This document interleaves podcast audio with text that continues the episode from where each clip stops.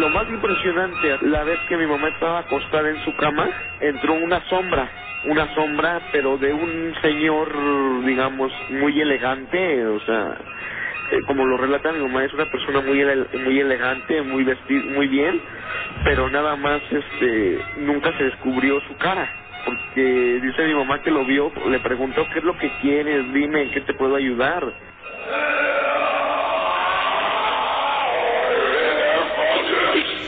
Muy Estoy a tus órdenes, Baite, muchas gracias. Gracias. Bueno, mira, te platico. Este, resulta que, eh, bueno, yo soy un, sí creo, o sea, creo que existe el bien y el mal. Pero lo que nos pasa a nosotros en la familia no, no es nada malo, no nos agreden ni nos hacen nada. Son cosas bonitas, por así decirlo, porque creemos hasta ahorita de quién viene. Resulta que mi hermana, la mayor, es psicóloga. Este, yo también estudio psicología. Entonces nosotros somos así como más así de, ay, no, no es cierto. Pero a mi hermana me han pasado cosas así desde siempre. Cuando mi abuelo me murió, mi hermana tenía cinco años, yo todavía no nacía. Y era como la adoración de mi abuelo, o sea, lo máximo. Pero hace poco, eh, bueno, para esto le han pasado muchas cosas a mi hermana. Hace poquito, hace aproximadamente un mes o dos, mi hermana fue con una señora muy famosa aquí en León, tampoco voy a decir nombres para no, este, pero sí una, una bruja muy famosa aquí en León, que mucha gente va con ella. Entonces mi hermana no iba con ella, sino iba a acompañar a una de sus amigas. Y entonces ya estando ahí le dice su amiga, pues pásale de una vez. Y mi hermana así como de, no. Pues ya entró y dice mi hermana que desde que entró algo totalmente impresionante porque le dijo, ¿sabes quién es JJ? ¿Te suena el número 6? Y ella así como de, no. Y se puso a pensar, JJ, pues José, José Juárez. Le dijo, bueno, es que tienes un ángel muy grande que te protege a ti y a tus, a tus hermanas, a tu familia. Le dice, es una persona que no te deja, ni se quiere ir, algo así como le comentó, que no se quiere ir a, a la luz o algo así. Que él no se quería ir porque él estaba aquí. O sea, todos los problemas que tenemos en la familia, diferente que algo nos pasa o algo, que él por eso no se quería ir. Entonces le empezó a decir cosas de, por ejemplo, el 06 fue fue mi abuelo se murió en el no me acuerdo, creo que en el 96, no, en el 86, no me acuerdo bien, pero tenía que ver, y mi hermana, este, la fecha de, nacimiento de mi abuelo también. Entonces fue algo como muy impresionante para nosotros cuando ella nos contó, porque ella ya estaba completamente convencida, ¿no? Para esto, antes de todo esto, en el nacimiento del primer niño de mi hermana, estamos toda la familia y en la foto de toda la familia está el niño y al lado del niño está la foto de mi abuelo. Pero es impresionante porque si uno la compara con la foto de mi abuelo, es mi abuelo, o sea, o sea, sí es su cara, no como cuando de repente que se ven fantasmas, se ve la sombra, no. Es la cara de mi abuelo. Y nos pasa mucho que de repente este huele la casa mucho a pipa, muchísimo. ¿Y él fumaba pipa?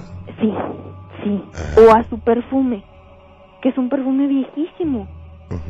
Entonces es algo que nos pasa hace, yo he estado un poquito mala estos últimos meses, hace como un mes y medio estuve en terapia intensiva y justamente estando en el hospital pues no puedes fumar ni nada y aparte yo no fumo, soy asmática.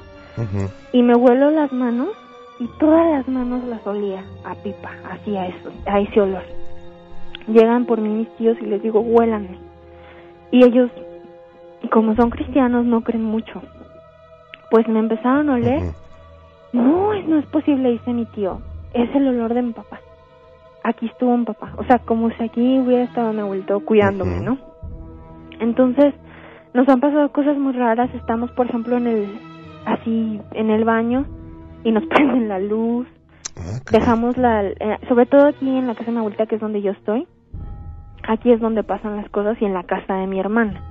Estamos en, en este en la sala, por ejemplo, y dejamos la tele prendida de un cuarto y no la apagan. Este, hace una semana mi abuelita la cobijaron completamente. Mi abuelita ya vive sola, entonces yo me vengo los fines de semana a estar con ella. La la cobijaron así, completamente. La hicieron bolita como mi abuelito los los cobijaba. Entonces, por una parte, a mí me da miedo. Por otra parte, me da tranquilidad. Pero por otra parte, digo, ¿qué estará cargando él? ¿O cómo se sentirá de vernos que a veces tenemos problemas de todo tipo, ¿no? De salud, por ejemplo, que no se quiere ir. O sea, yo lo que le digo mucho a mi abuelita, abuelita, hay que, hay que hablarle a alguien para que, para que se lo lleve a la luz, pero como que mi abuelita no lo quiere tampoco dejar ir. Porque ella, no, ella está sola, pero ella nunca se siente sola. Dice que está él con, con ella. Entonces, son cosas que aunque uno no quiera creer, te pasan y dices, órale, o sea, sí es cierto, ¿no? Entonces, no, la verdad es que yo quisiera saber qué pasa o qué está pasando o qué me quiere decir o qué nos quiere decir a nosotros. Es lo que yo quisiera quisiera saber. Es algo para mí que, o sea, tengo 21 años y, ya tenemos viviendo esto desde chiquitita. Sí se me hace algo muy impresionante. Sí quisiera saber qué pasa con él y, y en qué lo podemos ayudar o cómo le podemos decir que, que ya, se tiene que ir, ¿no? Claro. Oye, bueno, en primer lugar, yo creo que es muy importante no estar seguros que es él. Eh, porque no todas las personas que fallecen su espíritu va a andar vagando por aquí, no. Se piensa que también hay seres traviesos, seres de oscuridad, que se hacen pasar por el familiar fallecido. Los seres de oscuridad pueden cambiar todo, menos su vibración. Pueden cambiar su voz, su apariencia, su olor, pero su voz, digo, su vibración no la pueden cambiar. y, y, por ejemplo, en la foto donde está él, ¿también puede ser algo malo? ¿Cómo malo? donde sale en la foto toda la familia en el bautizo y está al lado mi, mi abuelo, ¿podrá ser que también alguien se convirtió en él o...?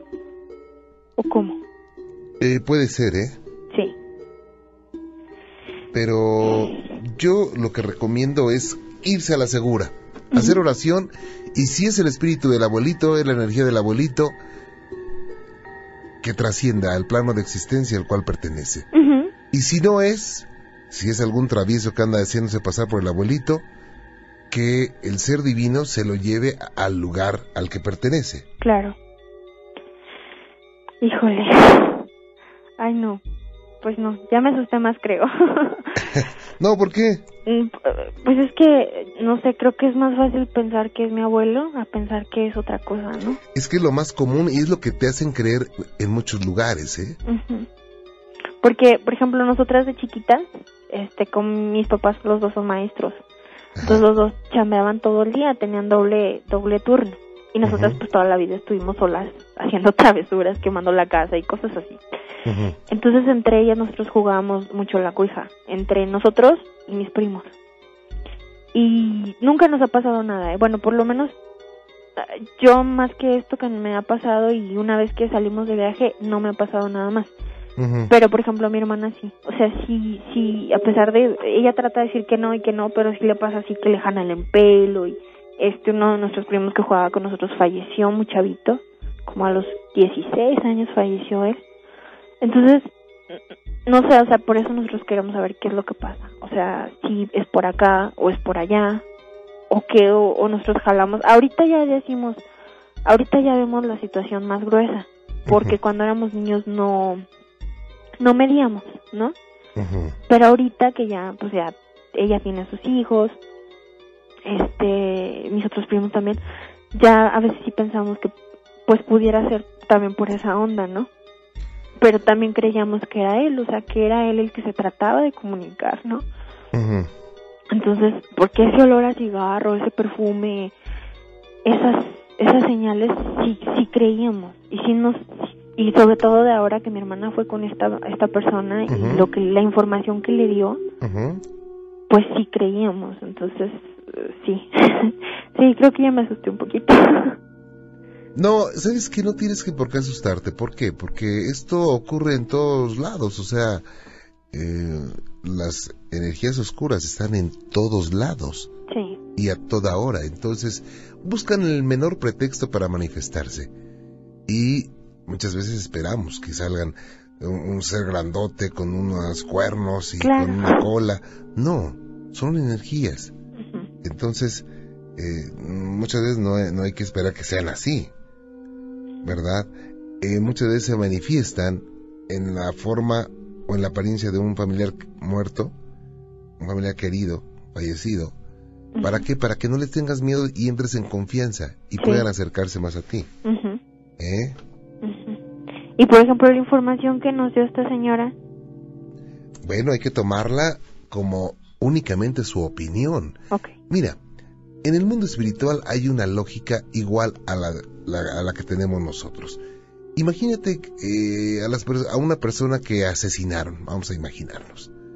Y tú crees que si pudieran regresar y pudieran estar a placer aquí, ¿tú crees que no vendría y empezar a manifestarse con su asesino y hasta, hasta volverlo loco? No sé, lo jalaba de una pata, lo tiraba de la cama, o le picaba un ojo cuando estaba dormido, no sé. Todo lo volvería loco, si es que se pudiera. Pero no, no, se sabe que las personas cuando fallecen van a trascender a un plano de existencia y van a ser juzgados algún día. Entonces, eh, también hay algo muy, muy, muy importante que te voy a decir, pero déjame hacer una pausita y regreso. Claro que sí. No te vayas, gracias. Maite, nuevamente contigo. Hola, hola. Y hay que, te estaba platicando acerca de, de cuál era la opinión de, de, la persona que fueron a ver, entonces em, hay que tomarlo como únicamente una opinión, es eh, una percepción que tiene esta persona. Digo, yo no tengo nada en contra ni a favor, o sea, no, no puedo juzgar, ¿no? O sea, yo respeto mucho los cultos, las religiones, el, no sé, todo lo que en lo que crea la gente, yo lo respeto, puedo estar de acuerdo o no. Pero hay una cosa muy importante que, que sí los seres humanos tenemos que entender. Eh, si tú practicas una religión, por ejemplo, em, ligada a, eh, a una religión judio-cristiana, por ejemplo, ¿eres católica, por ejemplo? No, soy cristiana. Cristiana, fíjate. Entonces, las religiones eh, judio-cristianas, la católica, la evangélica, la cristiana, en fin, no permiten, no permiten eh, que les vean el futuro, no, les no, no, permiten que hagan adivinaciones, ni brujerías, ni nada de eso. A veces las personas lo hacen. Entonces cuando yo les digo, ¿sabes qué? si quieres, si te gusta mucho la brujería y todo eso, te gusta la Ouija o te gusta, no sé, otro culto, dedícate a eso y deja tu religión. O deja eso y dedícate a tu religión. Porque cuando uno tiene una religión y no sigue al pie de la letra las instrucciones y anda haciendo otras cosas, como al fin nadie te ve a veces, o al fin eh, pues nadie te, te sanciona, pues dices, ah, pues lo sigo haciendo, ¿no? No, pero lo que pasa es que se vuelven más vulnerables vulnerables a situaciones extrañas, ¿eh? Y por ejemplo, bueno, en mi caso, ¿no? Sí comento esto porque, este, bueno, eh, fue lo que nos, nos enseñaron nuestros papás, ¿no? Ellos así, así lo, es lo que traen desde siempre, ¿no? Pero por ejemplo, yo, mi, mi hermana y, bueno, mis hermanas, sí somos, bueno, por lo menos más, yo creo. Este, yo solamente creo en Dios. Eh, prefiero, o sea, es lo que así en eso crecí, crecí pues en ese culto por así decirlo.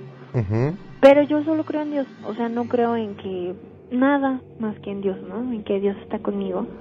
Y, y siempre lo he dicho, o sea, en todo momento cuando, eh, sobre todo cuando, esto de mi abuelito siempre lo he dicho, yo creo en Dios y sé que Él hace las cosas por algo. No creo mucho en otras cosas, eh, a lo mejor por eso hay algún problema, puede ser. O sea, sí, sí, sí creo en Dios, sí fui eh, eh, mm, en una religión, pero no soy aficionada, ¿no?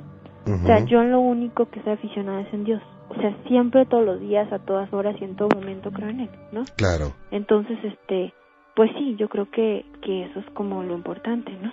Eso es lo, lo básico, o sea, que, que tengas eh, la creencia real. Entonces, digo, no lo tomen como regaño. Yo, cuando les digo esto, les anticipo, no es un regaño, ¿no? Ni, ni, le estoy juzgando ni nada de eso. No, pero sí es cierto. Eh, pero no debemos hacer eso los seres humanos. Nos debilita mucho el practicar situaciones distintas a lo que dicta nuestra religión. Y por eso decimos, oye, pero ¿por qué me va mal? ¿O por qué me espantan? ¿O por qué pasa esto? Ah, es que no estoy tan protegido. ¿Por qué? Porque no he buscado la protección.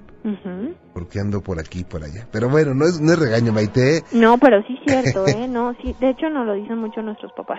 Claro. Pero es cierto, es que realmente uno tiene que estar como el 100. Pero sí como a veces uno se decepciona de muchas cosas, en esa cuestión también, Ajá. ¿no? Entonces, este, prefiere ya, bueno, en mi caso, prefiero solamente creer en él.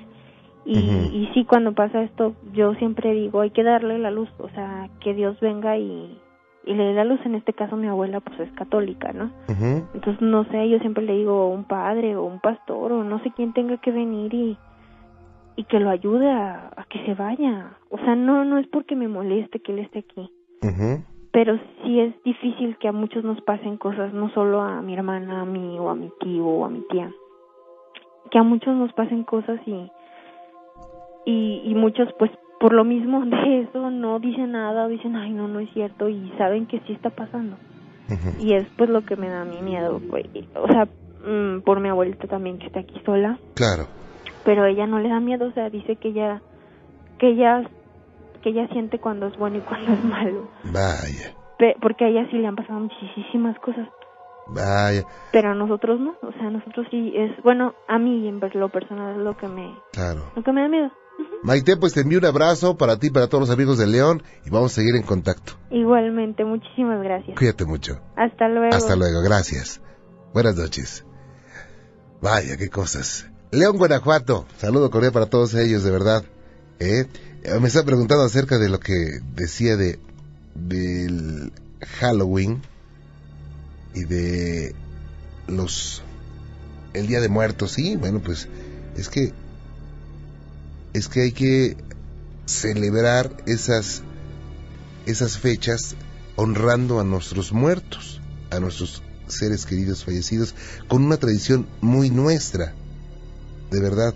Ahora que estamos tan, tan llenos de conmemoraciones como la revolución y, el, y la independencia, pues también hay que eh, exaltar nuestra tradición del Día de Muertos. Alejandro, Bueno, hola, bienvenido, buenas noches. buenas noches. A tus órdenes. Este, es un relato que se pasó aquí el día 2 de noviembre, Ok, el Día de Muertos. gracias. Lo que pasa es que este, aquí estamos dos vigilantes en esta planta. Ese día no laboró nadie, Ajá, pero este, como las 12, de- entre 12 y 2 de la tarde empezaron las llamadas de adentro Ajá. para afuera, para, para la caseta. Y, uno de- y mi compañero fue a dar la vuelta allá adentro y no encontró nadie, nadie en ninguna oficina. Y pues nos sacó de onda, ¿no? ajá. Ah, ¿Y Luego cómo fue esto? Fue en pleno día. Ah, ok. Mm.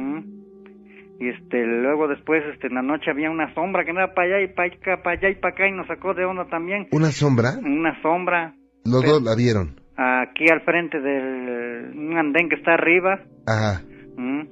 Este, pues nos sacó de onda, ¿no? Y no había nadie. Pero, y luego resulta que al otro día amaneció un gato muerto por aquí cerquita de la caseta. Ah, Un gato muerto. ¿Usted cree? Oiga, y cuando veían la sombra, ¿qué, qué pasaba? O sea, ¿qué pasaba por su mente? ¿Qué, qué, qué creían Pues un ustedes? pequeño escalofrío nos daba. ¿Y les dio miedo también? Pues sí, pues legalmente no. ¿cómo, cómo se ve eso, no? Mm, Vaya. mm. Y bueno, ¿esto es la primera vez que lo experimentan? Bueno, nosotros sí, pero ya otros compañeros ya nos habían comentado que sí espantan aquí. Pero a Wow. nosotros nos había pasado eso. ¿Y le han puesto, le han puesto a, a otros amigos, a otros compañeros sustos también? Sí, también, claro. ¿Cuál es el mayor susto que les han puesto a los compañeros? Pues lo mismo que ven una niña que se forma y va caminando por ahí en lo oscurito y por ahí, por ahí, por ahí, por ahí. Wow. ¿Y de dónde es usted, eh? Somos de aquí de, de Tepozotlán. Ah, y es que sabe que allá en Tepozotlán hay un convento Ajá. y ahí me han platicado, es más, ahí he ido a tomar unos cursos, dos cursos para exorcista, Ajá. ahí, y ah, me han contado que en ese eh, convento también espantan, y que en toda esa área espantan porque era una gran hacienda y hubo pues muchas muertes en los tiempos de la revolución. Ah, sí, sí, sí, sí, entiendo. Vaya, y bueno, ¿no le da miedo seguir trabajando ahí? ¿Qué tal si se le aparece ahorita la niña? A ver. No, no, claro que pues sí, la vemos, la vemos y todo eso, ahí nada más, ahí para, no Ajá. pasa del escalofrío. del exhalofrío y ya, ya como que está curado de espanto, ¿verdad? claro. bueno, gracias. ¿eh? eh. que la pase bien, don Alejandro, cuídense mucho. Ocioso, paranormal. La semana pasada les platiqué a través de, de mi Twitter y de Facebook, porque los tengo ligados, de una situación que fui eh, aparentemente en una casa embrujada, pero no. Era una, una situación donde una persona tenía una, una aparente posesión. El hecho es que se puso muy mal. Nos traíamos una, mm, llevaban una cámara posteriormente que no pudimos grabar, solamente grabamos audio. Entonces, eh, esta persona se puso tan mal que tuvo que ir una ambulancia por ella. Y la cámara la rompió. Y solamente se, se rescataban algunos eh, fragmentos de audio. Vamos a, vamos a, a ponerles un avance ahorita. ¿Ok?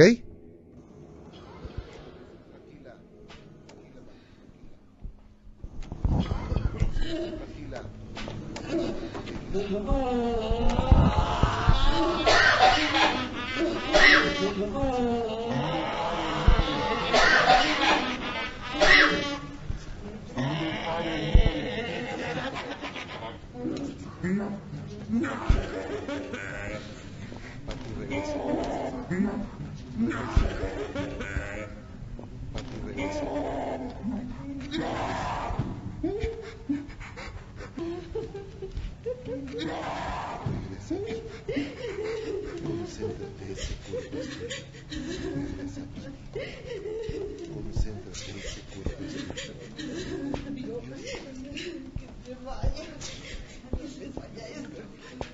Bueno, esa es parte de lo que de lo que rescatamos. Mañana vamos a poner un poquito más, ¿ok? Mañana les pongo todo todo el, el, audio completito de lo que de lo que eh, se logró rescatar. Y bien, bueno, eh, hoy en la tarde, déjenme platicarles rápidamente. Hoy por la tarde estaba, pues, desde la mañana estaba en, en Azteca, en TV Azteca, y un amigo, bueno, un amigo de ahí que no sale a cuadro, eh, me dice, oye, ¿sabes que yo tengo una prima que le espantan mucho? Oye, ¿dónde le espantan? ¿A qué hora le espantan? A toda hora le espantan. Ah, caray. Y bueno, pues me estuvo platicando que volaban las cosas y que muchas cosas más, ¿no? Pero que ella me podría decir mejor. Sucede que ella vive cerca de ahí. Y bueno, pues dije, vamos, vamos, ok. Estuvimos en la casa y sucede que ella empieza a platicar con, con esta señora, es una señora de 40 años. Estaba el esposo, estaba su hermana. Y empieza a platicar con ella y se empieza a transformar empieza a hacer, hacer un montón de, de, ruidos, empieza a hablar extraño. Wow, dijo, esta, esta persona pues tiene algo, está, está poseída o algo así, ¿no? Entonces, eh, como que se le botaba eh, la garganta, el, cuello, como que se le inflamaba. Y pues, me decía muchas cosas, muchas groserías, muchas cosas. Entonces, bueno, pues, eh, pues llamé a, un exorcista, un amigo, eh, llegó el médico, llegó un médico que la tiene, que vive por ahí cerca, y ella entraba en, en, crisis muy fuerte, luego se calmaba, entraba en crisis, ya le dije a la familia, empezaron a rezar, le digo, no, tranquilos, ahorita no, no, no, no, hagan oración, la van a alterar, mejor ahorita vamos a esperar a la ayuda. Bueno, pues ya estábamos ahí, volvimos a entrar y hacía cosas muy feas, ella estaba en pijama, se... Ay, no sé cómo decirlo en, radio, soy muy feo esto, pero eh, hizo sus necesidades fisiológicas en una imagen divina y eso fue muy desagradable, muy feo. Y se empezó a burlar y este, echó unas carcajadas horribles. Para esto, bueno, pues le pedí a un amigo que pues podíamos grabar algo, el, que, fuera una, por una cámara, estábamos muy cerca de, ahí, de Azteca, fue por una cámara, no nos permitieron, el esposo pues dijo, no, sabes que no, no, no, no, porque la van a conocer y pueden conocer la casa y bueno, pues respetamos. Y dejamos, digo, déjame grabar algunos audios, ¿ok? Entonces, bueno, ya para no hacerles el cuento largo, eh, más tarde llega mi amigo, un amigo que es exorcista, es un pastor evangélico, un pastor cristiano, y pues empieza, empieza a convulsionarse. Parece que como ella, como que ella sintió que ya estaba alguien ahí, empezó a gritar desde adentro cosas muy feas y que lárguense y que hijos de no sé qué bla, bla, bla. Eh, digo, la familia viene espantada. Había dos niñitos, una niña y un niño que les dijimos que, que la llevaran a otro lugar. Se fueron a la casa de un vecino. Entonces empezó, empezaron a darle una, una liberación, una liberación, empezamos ahí a hacer oración. Eh, la verdad sí me, me, me friqué un poco, más bien un mucho. Y, eh, ah, pero para esto, eh, yo siempre traigo una laptop de esas chiquititas que acaban de salir. Bueno, pues fui al, fui al coche, la traje porque necesitaba el teléfono de este amigo. Y dije, bueno, pues ya estando aquí, pues les voy a, decir a los amigos por Twitter qué ocurre. Y el Twitter lo tengo vinculado a mi cuenta de, Facebook. Y estuvimos, estuve platicándoles todo. En, en, una sesión les platiqué ahí todo. Eh, digo, paso por paso porque no, no, no, no, no, tiene muchos caracteres. Son 140 nada los que aguanta el Twitter. Y bueno, pues estuve manteniéndolos al tanto de todo y les dije que les iba a platicar hoy por la noche. Bueno, el hecho es que es, empezábamos con el, ritual, eh, con las oraciones, con la liberación, y esta, esta joven, bueno, una señora de 40 años, empezó como a brincotear en la cama, empezó a brincar. Eh, digo, haciendo remembranza de la película El Exorcista, empezó así como a saltar su cuerpo así como si tuviera hipo, pero en todo el cuerpo, ¿no? Y, y después se calmó, y se puso pálida, pálida. Entonces el doctor se acercó de inmediato y creyó que le había pasado algo y no, le tomó la presión y la tenía 165, 100. Digo, lo normal es 120, 80, la tenía muy alta. Dice el doctor, ¿sabes qué?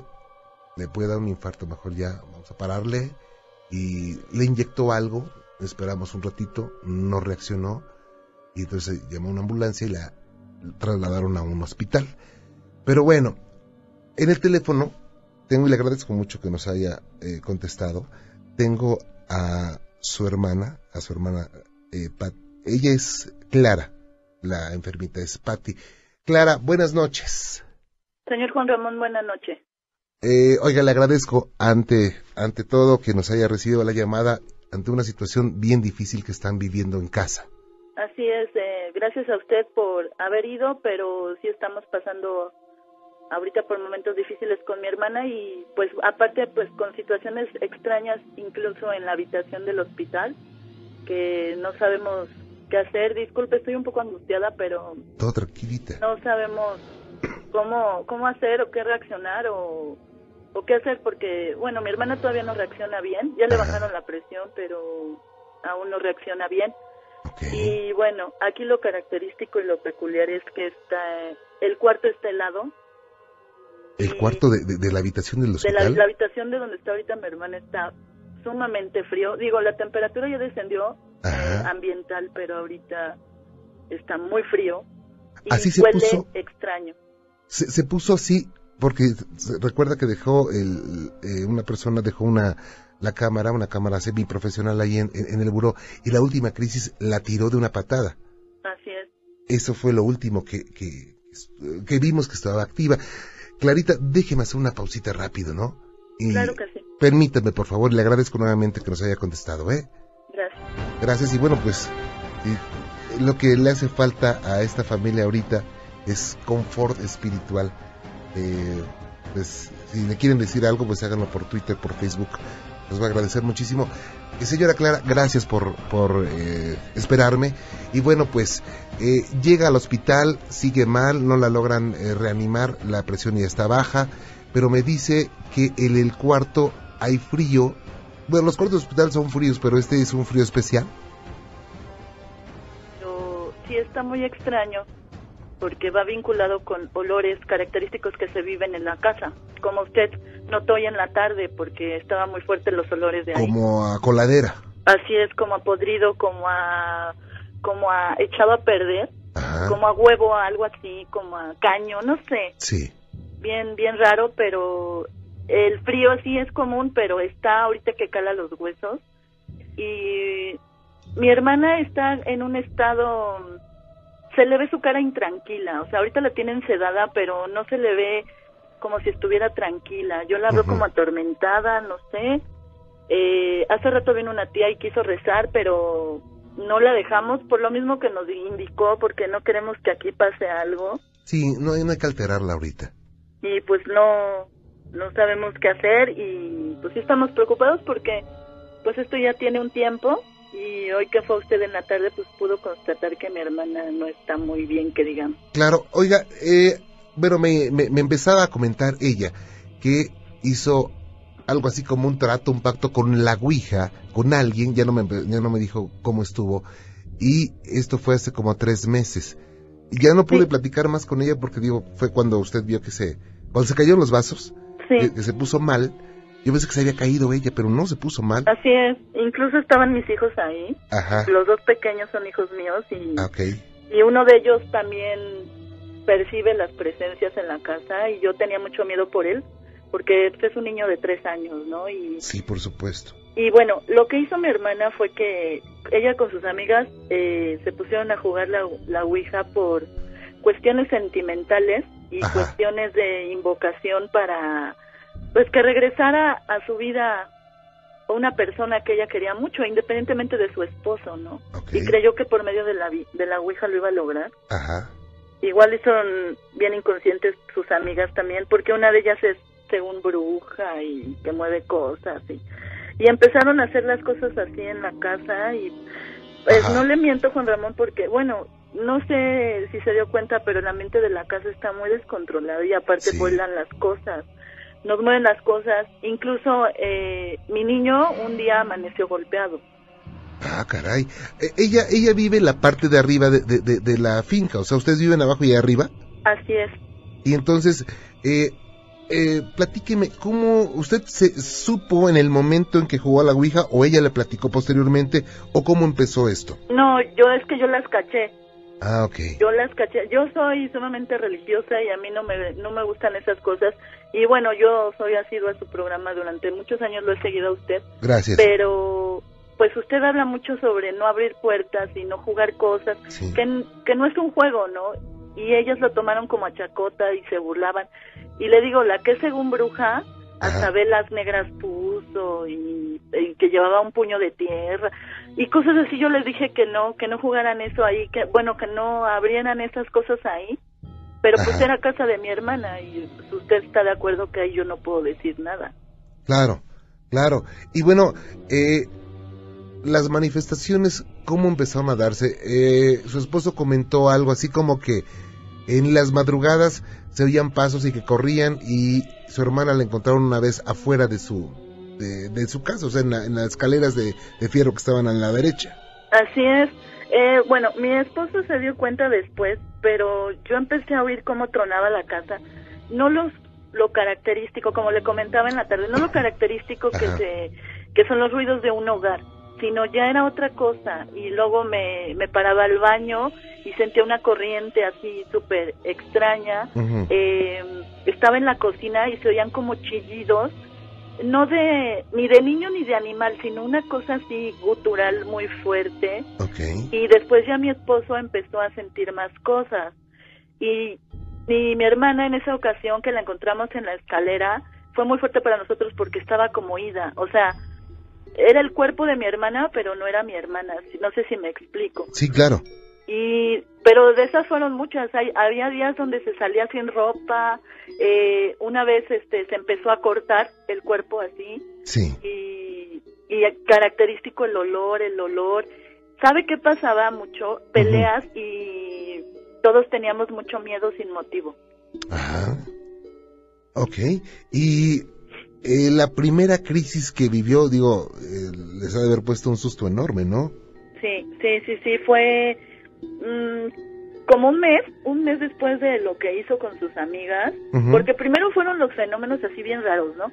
Pero ya la crisis, ella estaba en la cocina conmigo y yo me fui porque fui a buscar a mis hijos y cuando regresé, eh, ella se me abalanzó y me quiso golpear, incluso quiso aventar a mi niño y le, estaba fuera de sí y gritaba cosas que yo, la neta, pues no lo entiendo.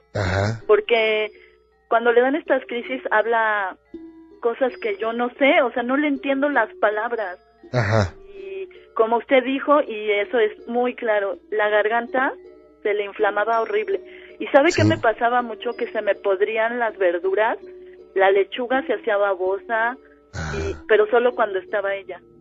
Ah, caray y bueno, me, me dijeron que alguna vez llamaron a un sacerdote, pero que se fue, no quiso entrar a la casa. ¿Cómo estuvo esto? Sí, llamamos a, aquí a la vuelta de la casa hay una parroquia, mm. pero pues cuando fuimos a, ver al padre, llegó a la casa y todo, pasó a mi casa, pero ya al querer subir a casa de mi hermana no quiso. Se quedó a la escalera y dijo, no, yo no paso. Y mi esposo le dijo, no, padre, pero pues ¿cómo usted nos va a desamparar?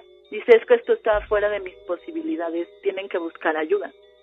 Y pues sí nos sacó de una, y pues más miedo, y sobre todo por los niños, ¿no? Claro, claro que sí. Y bueno, pues Tera Costa dice, yo le quiero, voy a rezar mucho por ella, creo que no puede hacerse más.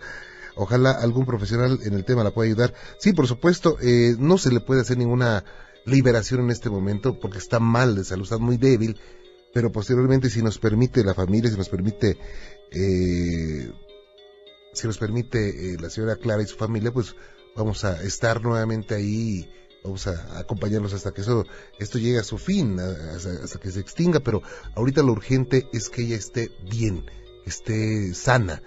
Entonces, eh, ¿qué le dijeron los médicos? ¿Van a esperar hasta mañana para ver la reacción? Así es, este, ahorita está cerrada, como le dije, la noto intranquila. Yo estoy aterrada porque tengo mucho frío, estoy eh, pues percibiendo lo que está en ese, no sé qué sea Juan Ramón, se lo juro que yo necesito que me ayuden porque estoy desesperada, estoy aterrada y mi niño es el que me dice que lo ve, que es como una figura, como un chaparrito, me dice, es que el chaparrito, el chaparrito y, y que es rojo y que no sé qué, y que quiere, que le dice que vaya con él. Sí. Yo no sé, yo no sé, la verdad ahorita lo que más me preocupa es la salud de mi hermana, ¿no? Claro, ese es el primer el primer paso que hay que dar, Clara, no se preocupe, eh, hay que hacer oración. generalmente en, entre los latinos, no en México, sino casi todos los latinos, nos educan a veces para preocuparnos. Y con la preocupación solamente deterioramos más las cosas y nos deterioramos nosotros eh, física y emocionalmente. Entonces, yo creo que hay que hacer oración. Eh, tiene usted que dormir bien, que comer bien y afrontar las cosas como son.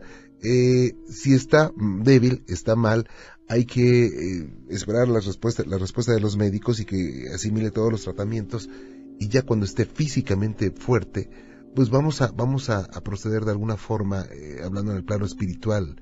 No se preocupe, digo, todos los seres humanos cometemos errores y digo, no, nadie podemos juzgar la actitud de su hermanita, ni modo, o sea, eso pasó, se descuidó, no sé, se le hizo fácil, la razón que sea. El hecho es que hoy tiene una, vive una situación difícil y no se me preocupe porque sabe que a veces afloran los sentimientos oscuros. Cuando hay una situación así, no sé si les ha pasado o no, pero empiezan peleas, eh, o sea, no sé si con su esposo ustedes se de peleando más que de costumbre, el dinero rinde menos, eh, las amistades se alejan, eh, empieza como a caer Todo, una... te derrumba el mundo. Sí, sí, sí. Entonces, no hay que seguirle el juego a eso. Hay que, digo, si no ponerse alegre, no es posible ponerse alegre porque ahí vivir una situación difícil, pero sí vivir, este, estar con una, una, una, una situación pues muy consciente y muy firme, ¿no? Muy de frente a la situación. Por supuesto, no retar a nadie. Yo le recomiendo que en este, en esta habitación, si le permite, yo creo que sí, ponga un vasito con agua, vaso de cristal liso transparente con tres cuartas partes de agua, eh, haga oración, pero no enfrente de ella, haga oración eh, fuera, donde esté en la sala de espera tal vez. ¿Los médicos no han notado nada, no han hecho ningún comentario raro? Pues fíjese que el doctor que la atiende no puede creer que, que se le haya bajado tan rápido la presión y no, todavía no le metían el medicamento cuando la presión ya le había bajado y después le pusieron el medicamento. Eh, entró en una crisis estando en el hospital igual, empezó a hablar extraño, olía horrible y ni siquiera ella estaba con sus necesidades nada y veía al doctor de una forma como con mucho odio. O sea, el doctor sí se sacó de onda y dijo, no, ¿qué, qué es esto? no Y la sedaron. Pero es lo que pasa, que la ciencia pues nos hace un lado y por eso estamos así. Mm, ok. Bien, bueno, pues hay muchos, muchos, eh, muchos comentarios que, le dicen los amigos de Exhalofrío a través de del Facebook, de Twitter. Rodolfo Chávez León dice, Dios vence todo lo malo, hay que acercarse a Él. Es, él es omnipotente, Él lo puede todo. Perla Mendoza, ojalá que se mejore. Es muy triste que se encuentre así. Le deseo buenas nuevas en su recuperación y que sean fuertes para que, para darle ánimo a ella. Seamos eh, positivos. Eso mejorará. Esperemos en Dios que así sea.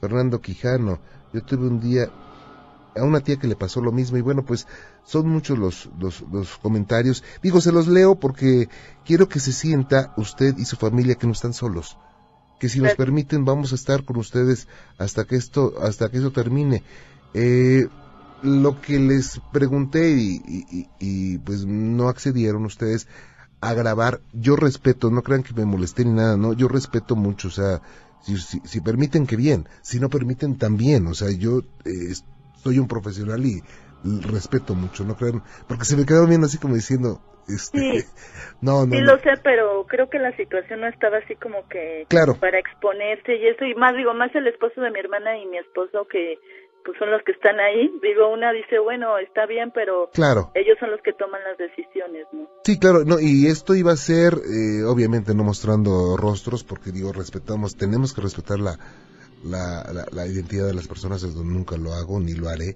pero este no no no creo que me enojé no no no no no por supuesto yo soy muy respetuoso gracias y pues agradecerle a la gente que está apoyándonos mediante su oración y que pues si es una situación difícil que es una situación de salud tanto espiritual como emocional y psicológica y que pues Dios mediante vamos a salir adelante de esta y que pues nos apoye y que pues gracias a todos no y pues tratar de salir de esto porque pues el ánimo no está muy bien ahorita. No, por supuesto, y no, no, no, eh, no, procuren no pelearse, que no hayan esos, eh, no discutan, eh, es una situación que está, eh, digo, controlada en parte, está con los médicos, eso es muy, muy, muy benéfico, eh, está con los médicos y los médicos están checándola y todo va a salir bien, primero Dios.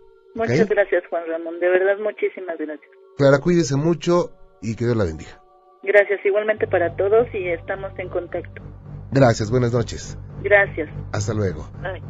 Ocioso, paranormal. Mira, este, te voy a contar lo que sucedió, no, no tiene mucho, ¿eh? Este, ahora que este día de, muertos, todo este, el día, nosotros tenemos la costumbre de, de hacer ofrenda. Sí y que aquí este no sé nada más somos los los únicos que ponemos pues porque aquí como que ya la gente ya está perdiendo la tradición. Eso de dónde quién lo heredaste de tus papás ajá de mi papá y, de mi hermano ojalá que nunca se pierda esa esa esa tradición que es bonita no sí es bonito y este esa esa vez este, estuvimos ahí pues este velándolo toda la la noche ahí una vez que dicen que ya después de las 12 llegan. Ajá. Y entonces estábamos ahí, eran como a la una de la mañana, dos de la mañana, estábamos ahí, le abrimos la puerta, nosotros pues tenemos la costumbre, empezamos a abrirle la puerta y ya, ya después le cerramos y ya como ya para dormirnos como a las 5, entre las 5 de la mañana, ya cuando nos, apenas nos estábamos acostando cuando de repente escuchamos un ruido pero no hicimos caso. Bueno, pues además eran los animales, los gatitos. Ajá. Pero pues, como tenemos también perros, no, no empezaron a ladrar los, los, perros. Así como que este, aquí donde, donde, donde duermo yo en el cuarto, es está, tenemos las sillas así amarradas este, en el techo. Ajá. Y ahí vimos, este, estaba un cinturón, cinturón viejo así teníamos amarrado a las cosas. Cuando nada más de repente es este, como que si hubiera, este, así como, así tantito, se alzó, como que si hubiera flotado así. Y yo agarré y este, como si nada, ya no le tomé importancia. Ya como a las, ya como a las cinco y media de la mañana, cuando sentí, como dormimos con todo apagado, sentí que este que alguien se me acostó a un lado, se me sentó a un lado. Ah, caray. Y no quise regresar a ver. Entonces, este, mi niña, la más grandecita, dice que que vio que vio a su abuelito. Ajá.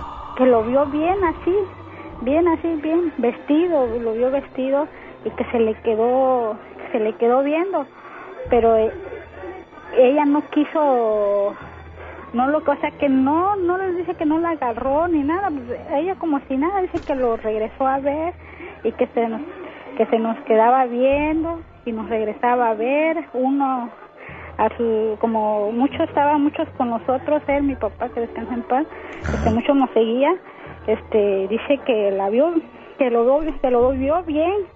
Y yo pues dije a lo mejor estará mintiendo no sé. Y en, y en eso también este le digo y me dijo también mi cuñada dice oye no me vas a creer pero vi a tu papá. Ah, y yo pues hasta me quedé de seis y dice vi a tu papá que se nos quedó viendo. Así parado y se nos quedaba viendo. Y yo nada más lo, regresé a ver. Y no le tomé importancia. Y agarré y mejor me este me di la media vuelta. Y ya pues yo sé que él está muerto. Y también me dijo también mi niña. Y yo pues te digo que ahí donde duermo, en la cama, sentí bien así cuando una persona se, quiere sentar a un lado de ti, que, se, que hasta se, se, siente en la cama. Ajá. Y yo no quise regresar a este a verlo, ni quise ni abrir los ojos.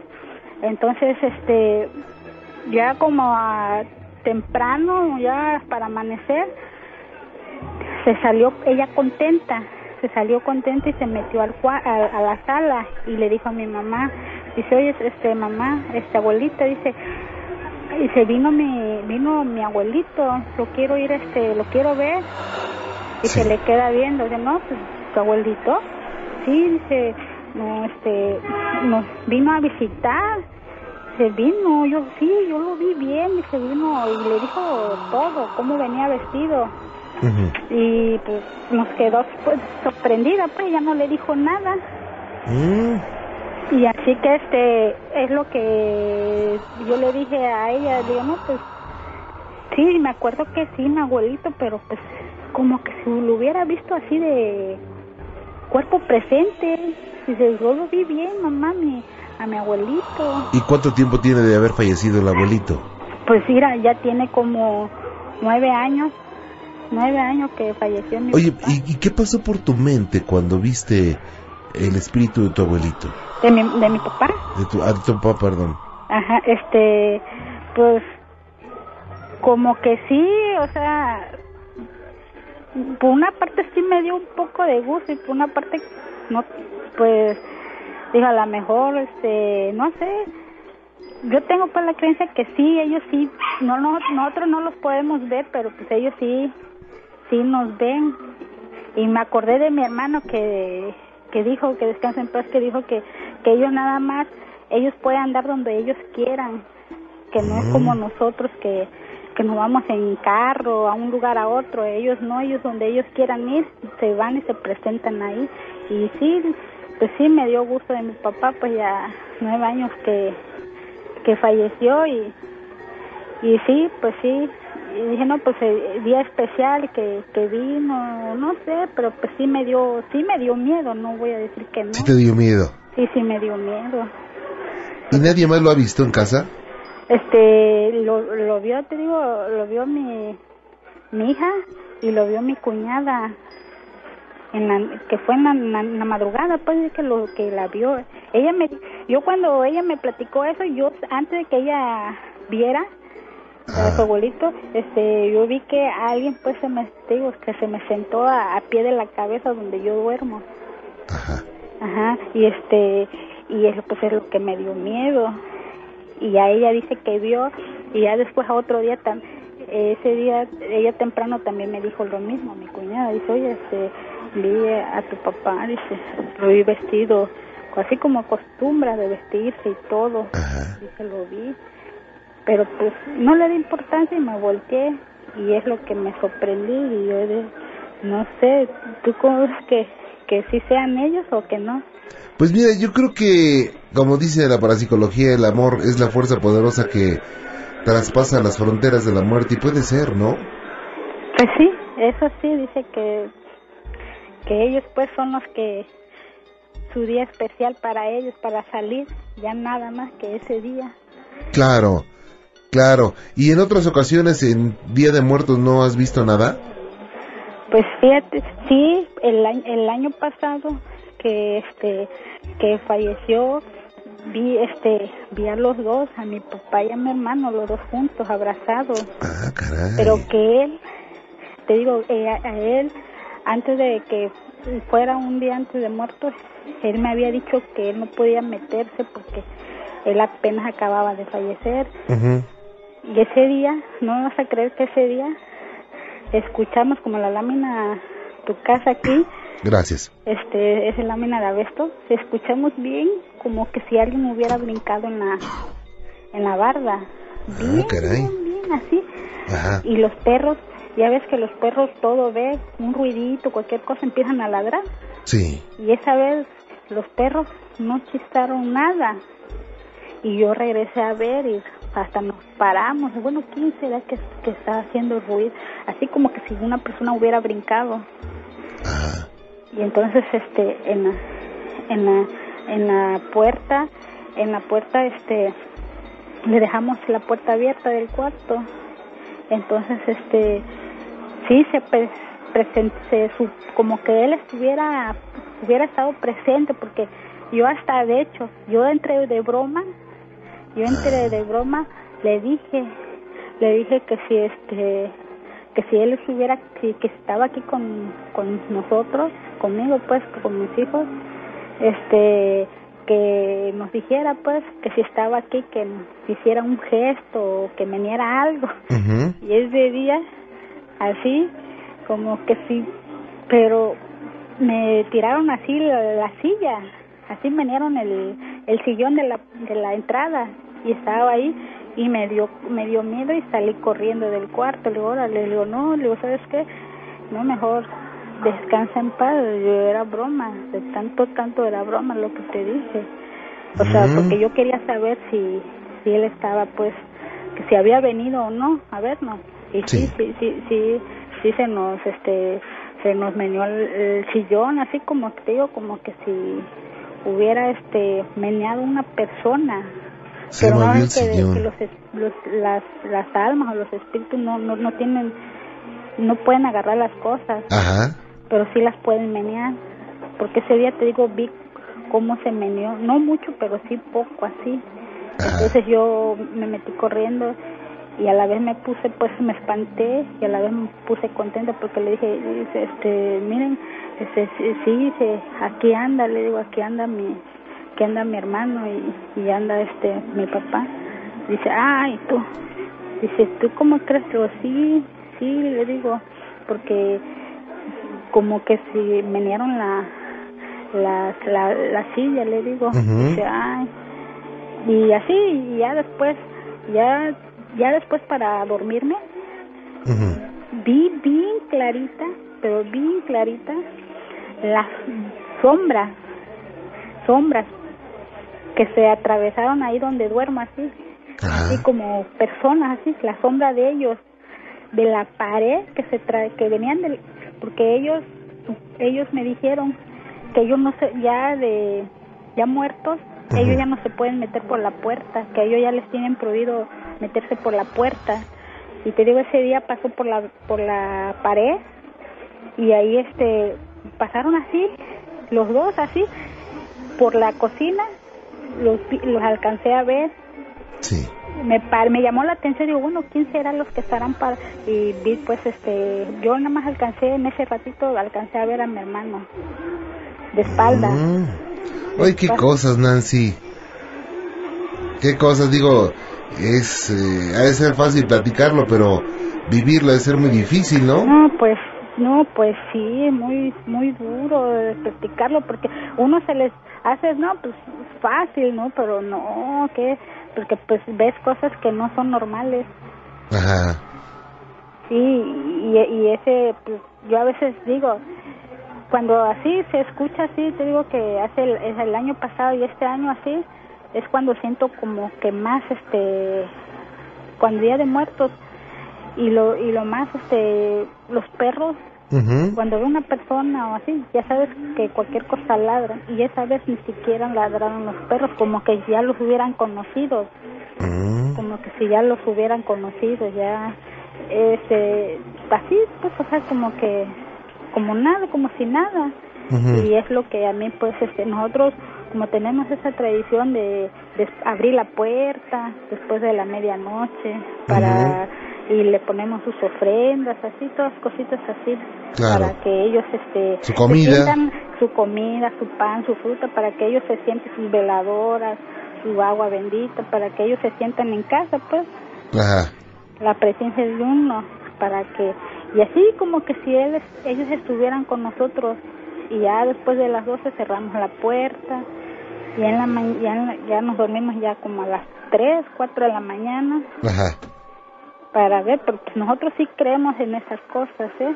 En eso sí, porque su, su abuelita de mi esposo nos había dicho que, yo no, la verdad yo no le quise creer, nos había dicho que, que ella, como ya estaba viejita, que descanse en Ujú. paz, dice ella que en el Camposanto vio, dice, ella dice, vio que estaba una hilera tremenda, ¿sí? Y que todos con sus veladoras, que ella los alcanzó a ver, la, la abuelita dice que los alcanzó a ver, cómo Ujú. estaban formaditos. Y nosotros, digo, no, pues a lo mejor será la edad, o quién sabe, a lo mejor ya de la edad ya ven otras cosas, Claro. otras cosas. Y nosotros sí, este, nosotros sí, nos, sí lo alcancé, este, ella dice, sí lo alcancé a, sí lo alcancé a, a ver, dice, cómo, cómo la gente se forman cuando van al panteón, todos están formaditos y están todos con su vela, por eso es importante que cada cada este día de muertos le pongan todos veladoras o velas porque son los que ellos se alumbran para irse en el camino. Oye, ¿y cuál es el susto más fuerte que te han puesto, eh? Hijo, no, pues lo más, lo más, después de ver, pues, este, ver a mis parientes, a mi papá y a mi hermano, a eso los más, los más que, pero pues dice mi mamá, dice, tenle más, tenle más miedo a los vivos, no a los muertos. Eso sí. Vaya, Nancy, pues te agradezco mucho que nos hayas comentado esto, ¿eh?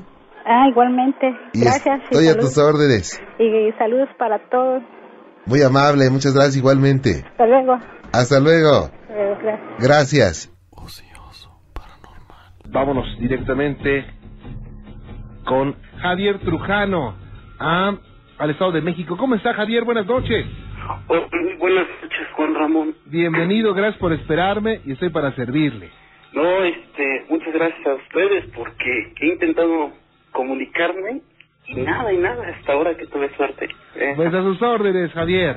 Pues mira, Juan Ramón, este, primero quiero felicitarlo, es un programa de nivel 100. Vaya, qué programa. Yo desde pequeño me ha gustado mucho esto de la del tema de los sustos, espantos, todo esto, ¿no? Ajá. Pero esto que les voy a contar es algo que me sucedió hace dos años. Sí. Aho- Ahora en, en noviembre hizo dos años. Este, tenía yo escaso tres meses de separado con la que es mi esposa. Y este, actualmente soy chofer particular de una empresa, este, muy grande, del uno de los socios mayoritarios. Entonces, este, radicalmente sali- salgo de viaje, ya sea a Acapulco, ya sea a Morelia, X parte. Recuerdo esa noche me toca salir este solo al estado de, de Guerrero, precisamente Acapulco, pero no recuerdo por qué circunstancias. Dije me voy por atrás por Toluca por por Iztapan de la Sal. Ujú. Entonces, este, ahí está en la carretera federal, es una carretera totalmente asolada que es del tramo de Tonapico, Estado de México, hacia las grutas de Cacahuamilpa, Sí. mucha sierra. Esa noche, pues, traía una, la camioneta que se usa con, con mi patrón, es una, este, para no decir marca, es una Apache, este, blindada. Entonces, este, obviamente no puedo correr mucho en ese por el peso de, de la camioneta. Entonces, este, voy por el tramo más o menos que le llaman el columpio, es adelante de las rutas de este, la- las estrellas. Sí. Entonces, este, por, por ahí, más o menos a ese nivel, cruzando que serán dos o tres barrancas, está el pueblo de, de mi mamá. Entonces, volteo hacia la, la oscuridad de la sierra y me acuerdo de que ella nos contaba que en esa zona hay mucho brujo. Pues iba yo más o menos a una velocidad considerable de 80, 90 por hora. Este, en menos de lo que pensé, no sé de dónde salió, pero en el momento se me estrella un búho en el parabrisas. Un parabrisas de 3 pulgadas. Pues tan, o sea, fue el impacto muy grande que lo alcanzó a estrellar. Y es imposible que de hecho una bala tiene que pegar dos veces en el mismo, mi- así milimétricamente en el mismo lugar para estrellarlo. Sí. Entonces sale volando por este, por arriba. Y me llama mucho la atención, me freno y me echo de reversa. Al momento que serían que unos 100 metros a lo mucho. Siento así como un tronco que paso con las dos ruedas laterales. Y este digo, ¿qué sería? No, esto yo no lo, acabo de pasar. En el momento que este volteo nuevamente hacia el frente, veo a un hombre tirado. Y me, y, y me bajo porque hasta eso soy, soy miedoso, pero soy muy curioso. Agarro una lámpara y lo veo, pero del, del perfil derecho, totalmente destrozada la cara. Entonces, este, voltó hacia el parabrisas y sí alcanza a ver sangre. Pero dije, o sea, no en el momento no se me prendió el foco para nada de, de relacionarlo con, con el búho. Entonces, el hombre estaba Hasta totalmente... ese momento tenía la impresión de, ¿qué pasó? ¿Por qué, qué me tronó mi, mi vidrio, no? Sí, exactamente. O sea, yo yo vi en ese momento del impacto una ave. Un ave, un búho. El búho es un poquito grande en extensión. Este. Y vuelvo a voltear a ver a, a la, a la persona. Y me entra un miedo así. Y dije, no, esta no es cosa buena. Me subo a la camioneta. Y sigo, sigo mi camino, pero yo ya iba como que temblando, ¿no? De, de miedo, de nervios, no sé qué, que se apoderó el pánico de mí, como quien dice. Entonces, llego a la, a- antes de la zona de las grutas de Casabomita, me empieza a fallar la camioneta. Es una camioneta este, del año, es ilógico. Entonces la- las luces empiezan a disminuir, a disminuir su, su este, su brillo. Entonces dije, no, no, pues esto no me gusta. Me paro, me orillo para ver qué cosa pasaba y la este la camioneta se apaga en esos momentos digo ay Dios ¿qué, qué pasará? y me subo la echo a andar sí me daba marcha pero no no no no este no jalaba la máquina entonces digo ¿qué sería? y intento prender las luces nuevamente y al momento que me da el flashazo de las luces veo a la misma persona que había dejado este 8 o 10 kilómetros atrás, parada a 4 metros de, de la camioneta. Entonces fue tanto mi impresión que yo lo único que hice fue taparme los ojos y empecé a rezar. O sea, ¿no había eh, rango de error de que se parecieran las personas? No, porque iba totalmente desnuda y de la cara destrozada. O sea, la, la el mismo físico que, que yo alcancé a ver en el pavimento tirado era el mismo que yo tenía este al frente de la camioneta. Entonces digo, no, pues vamos a, pues a hacernos los valientes, ¿no? No queda de otra. Me echo a andar la camioneta, pero yo con los ojos cerrados. Y dije, en nombre sea de Dios, adelante. Abro los ojos, ya no había nadie. Más adelante, entroncando la, ya pasando las rutas y entroncando la autopista, me paro por unos cigarros. Y me dice el de la tienda, dice, oiga joven, ¿qué le pasa? ¿Chocó o qué? Le digo, no, no, no, algo raro. Y yo muy tembloroso, pálido, le dame unos cigarros. Y este, y se me queda viendo muy extrañamente el señor. Sigo mi camino y se vuelve a pagar la camioneta. Pero haga de cuenta que en el parabrisas empezó a escurrir sangre, pero ya es algo exagerado. o sea, ya era un hilo de sangre totalmente este exagerado, cosa que yo no le había puesto atención. Entonces, llego en la, en la madrugada a Acapulco ya como eso de las 6 de la mañana. ¿El impacto qué horas más o menos fue? Eso fue como entre 12, 12, 20 más o menos de la noche. 12, 20. Y aparte el riesgo, y riesgo grande, de que si una patrulla de caminos ve el vidrio roto es infracción. Pero si aparte ve el vidrio roto con sangre, se detienen.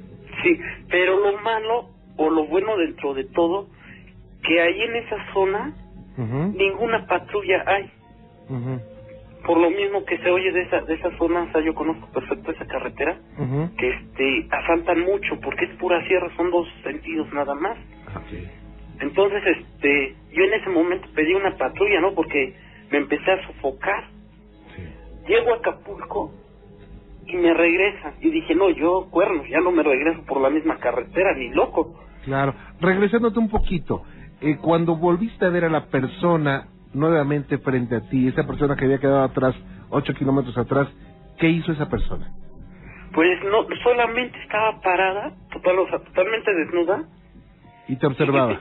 o sea, aparentemente sí, porque la cara totalmente destrozada, bañada en sangre, me estaba, o sea, yo digo que me, me estaba observando.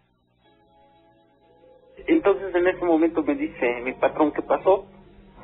Le venga a ver su, su parabrisas y me dice, ¿ahora quién atropellaste o qué pasó? Le expliqué.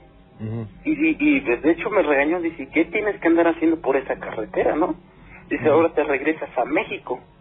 Entonces me regreso, pero en el en pleno luz del día, este, yo yo trataba de no sugestionarme, o sea, yo decía, no, es si fue lo que yo me imaginé, o sea, automáticamente dije, eso fue un nahual, un nahual, ¿no? Este, trataba de no sugestionarme. Había por ratos o momentos acomodaba mi retrovisor y yo lo veía atrás de, en los asientos de atrás, sentado, pero por fracciones de, de segundos así, ¿no? Entonces llego a México, me dan el día porque me vieron muy mal y en la noche de, de ese de esa misma ese mismo suceso eh, estoy en, en, en mi hogar en casa de ustedes. Gracias. este no sé yo lo relaciono mucho porque era yo creo como las once y media de la noche. Ya del otro día. De, del otro día exactamente. Entonces este bajo las cosas de la camioneta y como nos dan arma a los choferes, nos dan un arma para este, seguridad, la bajo, subo al segundo nivel y abro la ventanilla y empiezo a fumar. Pues hubo algo muy, muy extraño que, que me llamó la atención porque en ese momento los perros de la calle empiezan a ladrar hacia la esquina. Posteriormente en esa esquina, no sé cómo yo este volteo y veo un animal como de metro y medio, como el, el, los estos animales que salen de la película de un hombre americano en, en este en Londres creo, ¿no? Este la última película ves que salen unos cuando se transforman, algo así similar. Entonces en ese momento, o sea, yo me gano otra vez la curiosidad y bajo. Y dije, no, esto no es no, no, no puede estarme pasando a mí.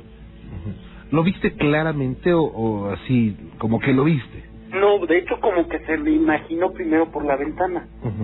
Pero dije, no, yo voy a bajar a ver qué pasa.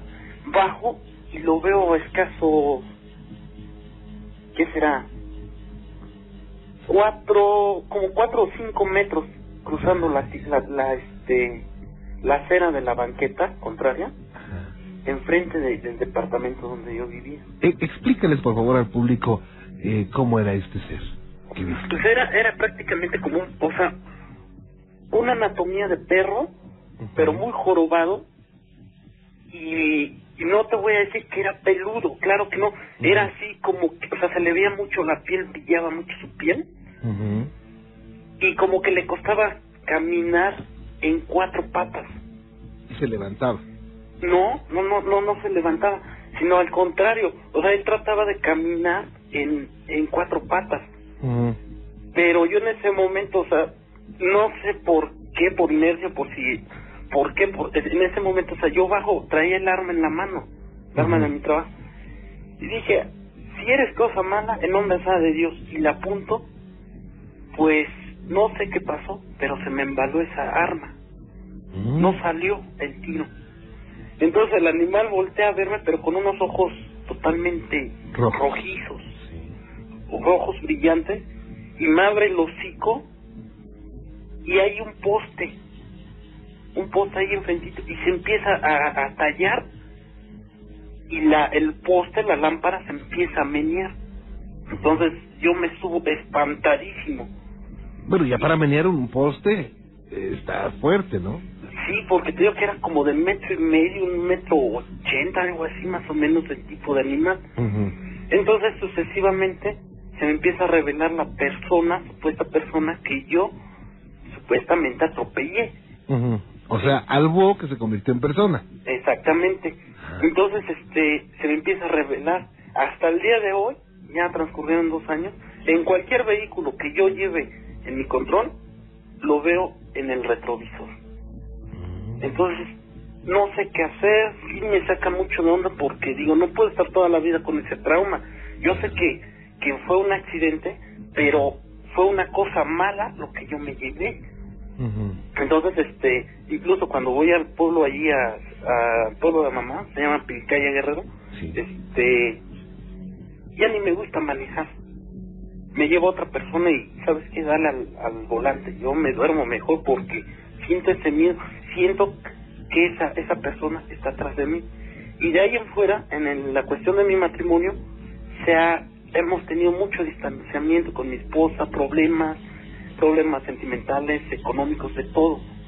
Entonces, este, hasta el día de hoy no se me, no se, se me quita de la mente, este, el rostro de esa persona la llevo muy, muy grabada. Incluso en el momento como se impactó el ave, que fueron fracciones de segundos, en ese momento, o sea, todavía lo tengo muy grabado en la mente. Y posteriormente, cómo, cómo la, cuando me eché de reversa, las ruedas laterales pasaron lo que fueron sus pies. Entonces, pues no, no, no, no encuentro ahora así como dicen la, la cura para este mal. Ok, bueno, eh, yo creo que lo que estás eh, eh, relacionando, Javier, es una supuesta venganza de ese ser porque le, lo golpeaste. Sin querer, pero lo golpeaste. Sí. Bueno, yo te voy a decir una cosa, eh, Javier. Yo creo que aquí vamos a partir de un de un impacto emocional fuerte. Eh, porque digo, para empezar, el hecho de que vayas manejando y te rompan el cristal es un impacto. Y después lo que fue sucediendo poco a poco, que te diste cuenta que, que era un búho y después que ese búho se convirtió en una persona y que la vuelves a ver después. Digo, todo eso se va acumulando. Eso deja una profunda, profunda marca en, tu subconsciente. Pero, eh, si nos vamos al lado eh, parapsicológico, eh, no es descabellado lo que, lo que piensas, porque vamos a ver qué es un nahual. Un nahual es uno de esos seres sobrenaturales de los más extraordinarios dentro de la cultura, de nuestra cultura, la cultura mexicana. Y el término nahual proviene de un nombre castellanizado, por supuesto, nahuali, palabra de origen náhuatl relacionado con la magia. Así es que los nahuales eran sacerdotes hechiceros que poseían pues, muchos secretos, entre otros la manera de hacer caer la lluvia en los campos, de desviar la corriente de los vientos, de enmudecer el trueno, de alejar el granizo de la helada.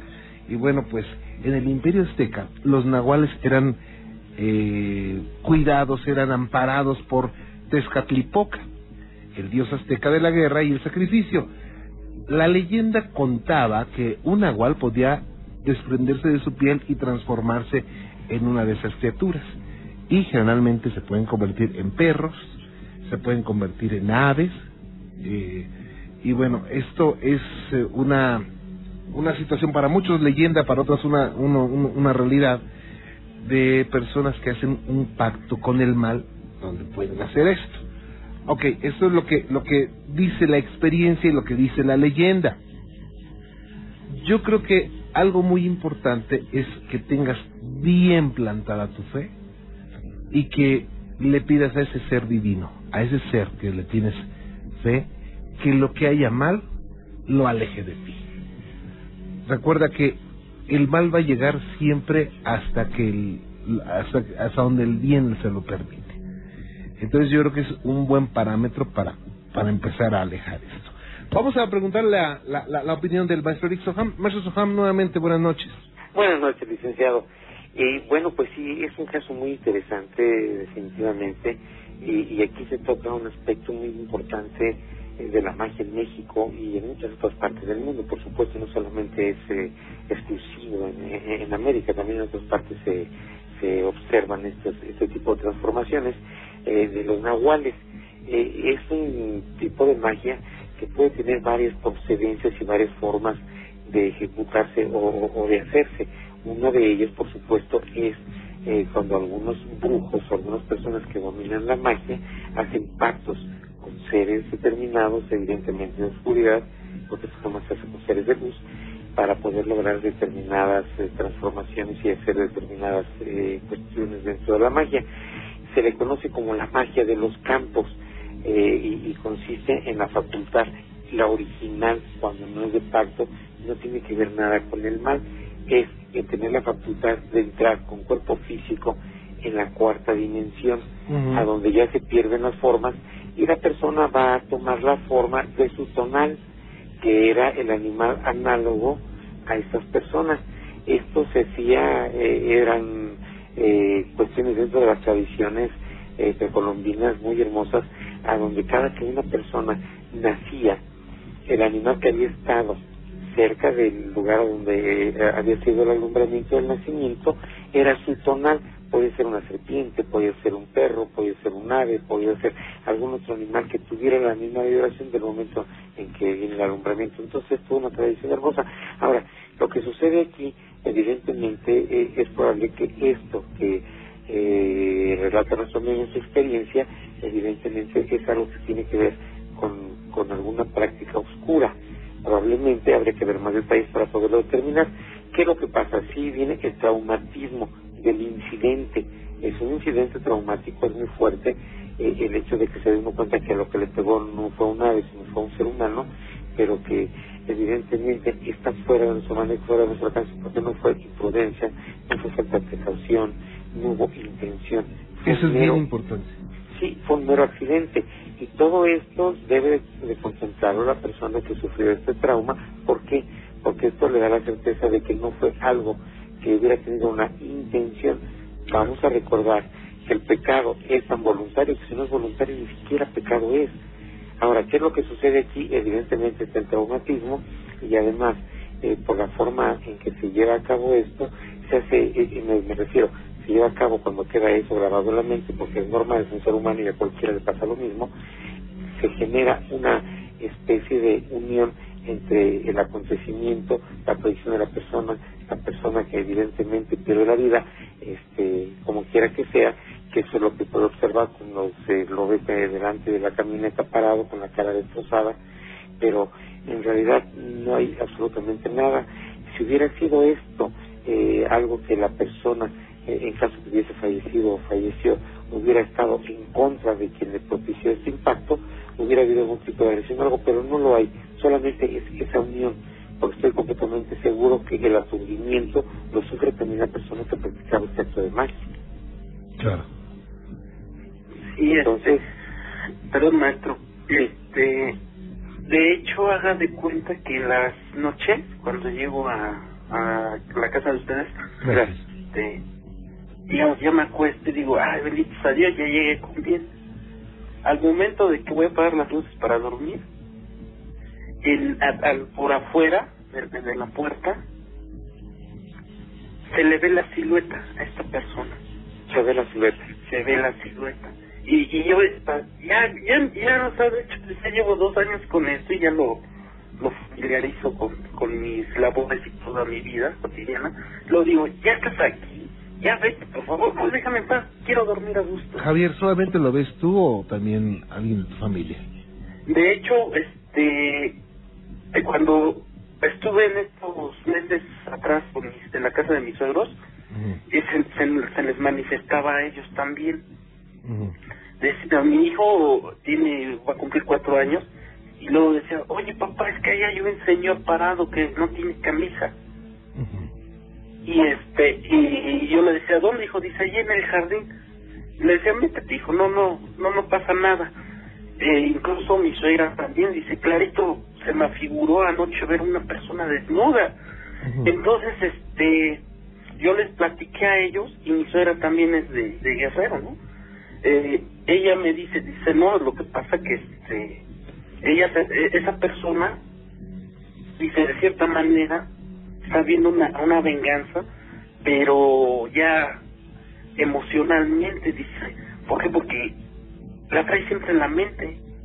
Ahora sí, como dice, no, este, el dicho, está en la sopa, lo llevo a ver, pero trato de no sugestionarme, sí me encomiendo mucho a Dios y digo, bueno, pues ya si es una cosa mala que se me retire.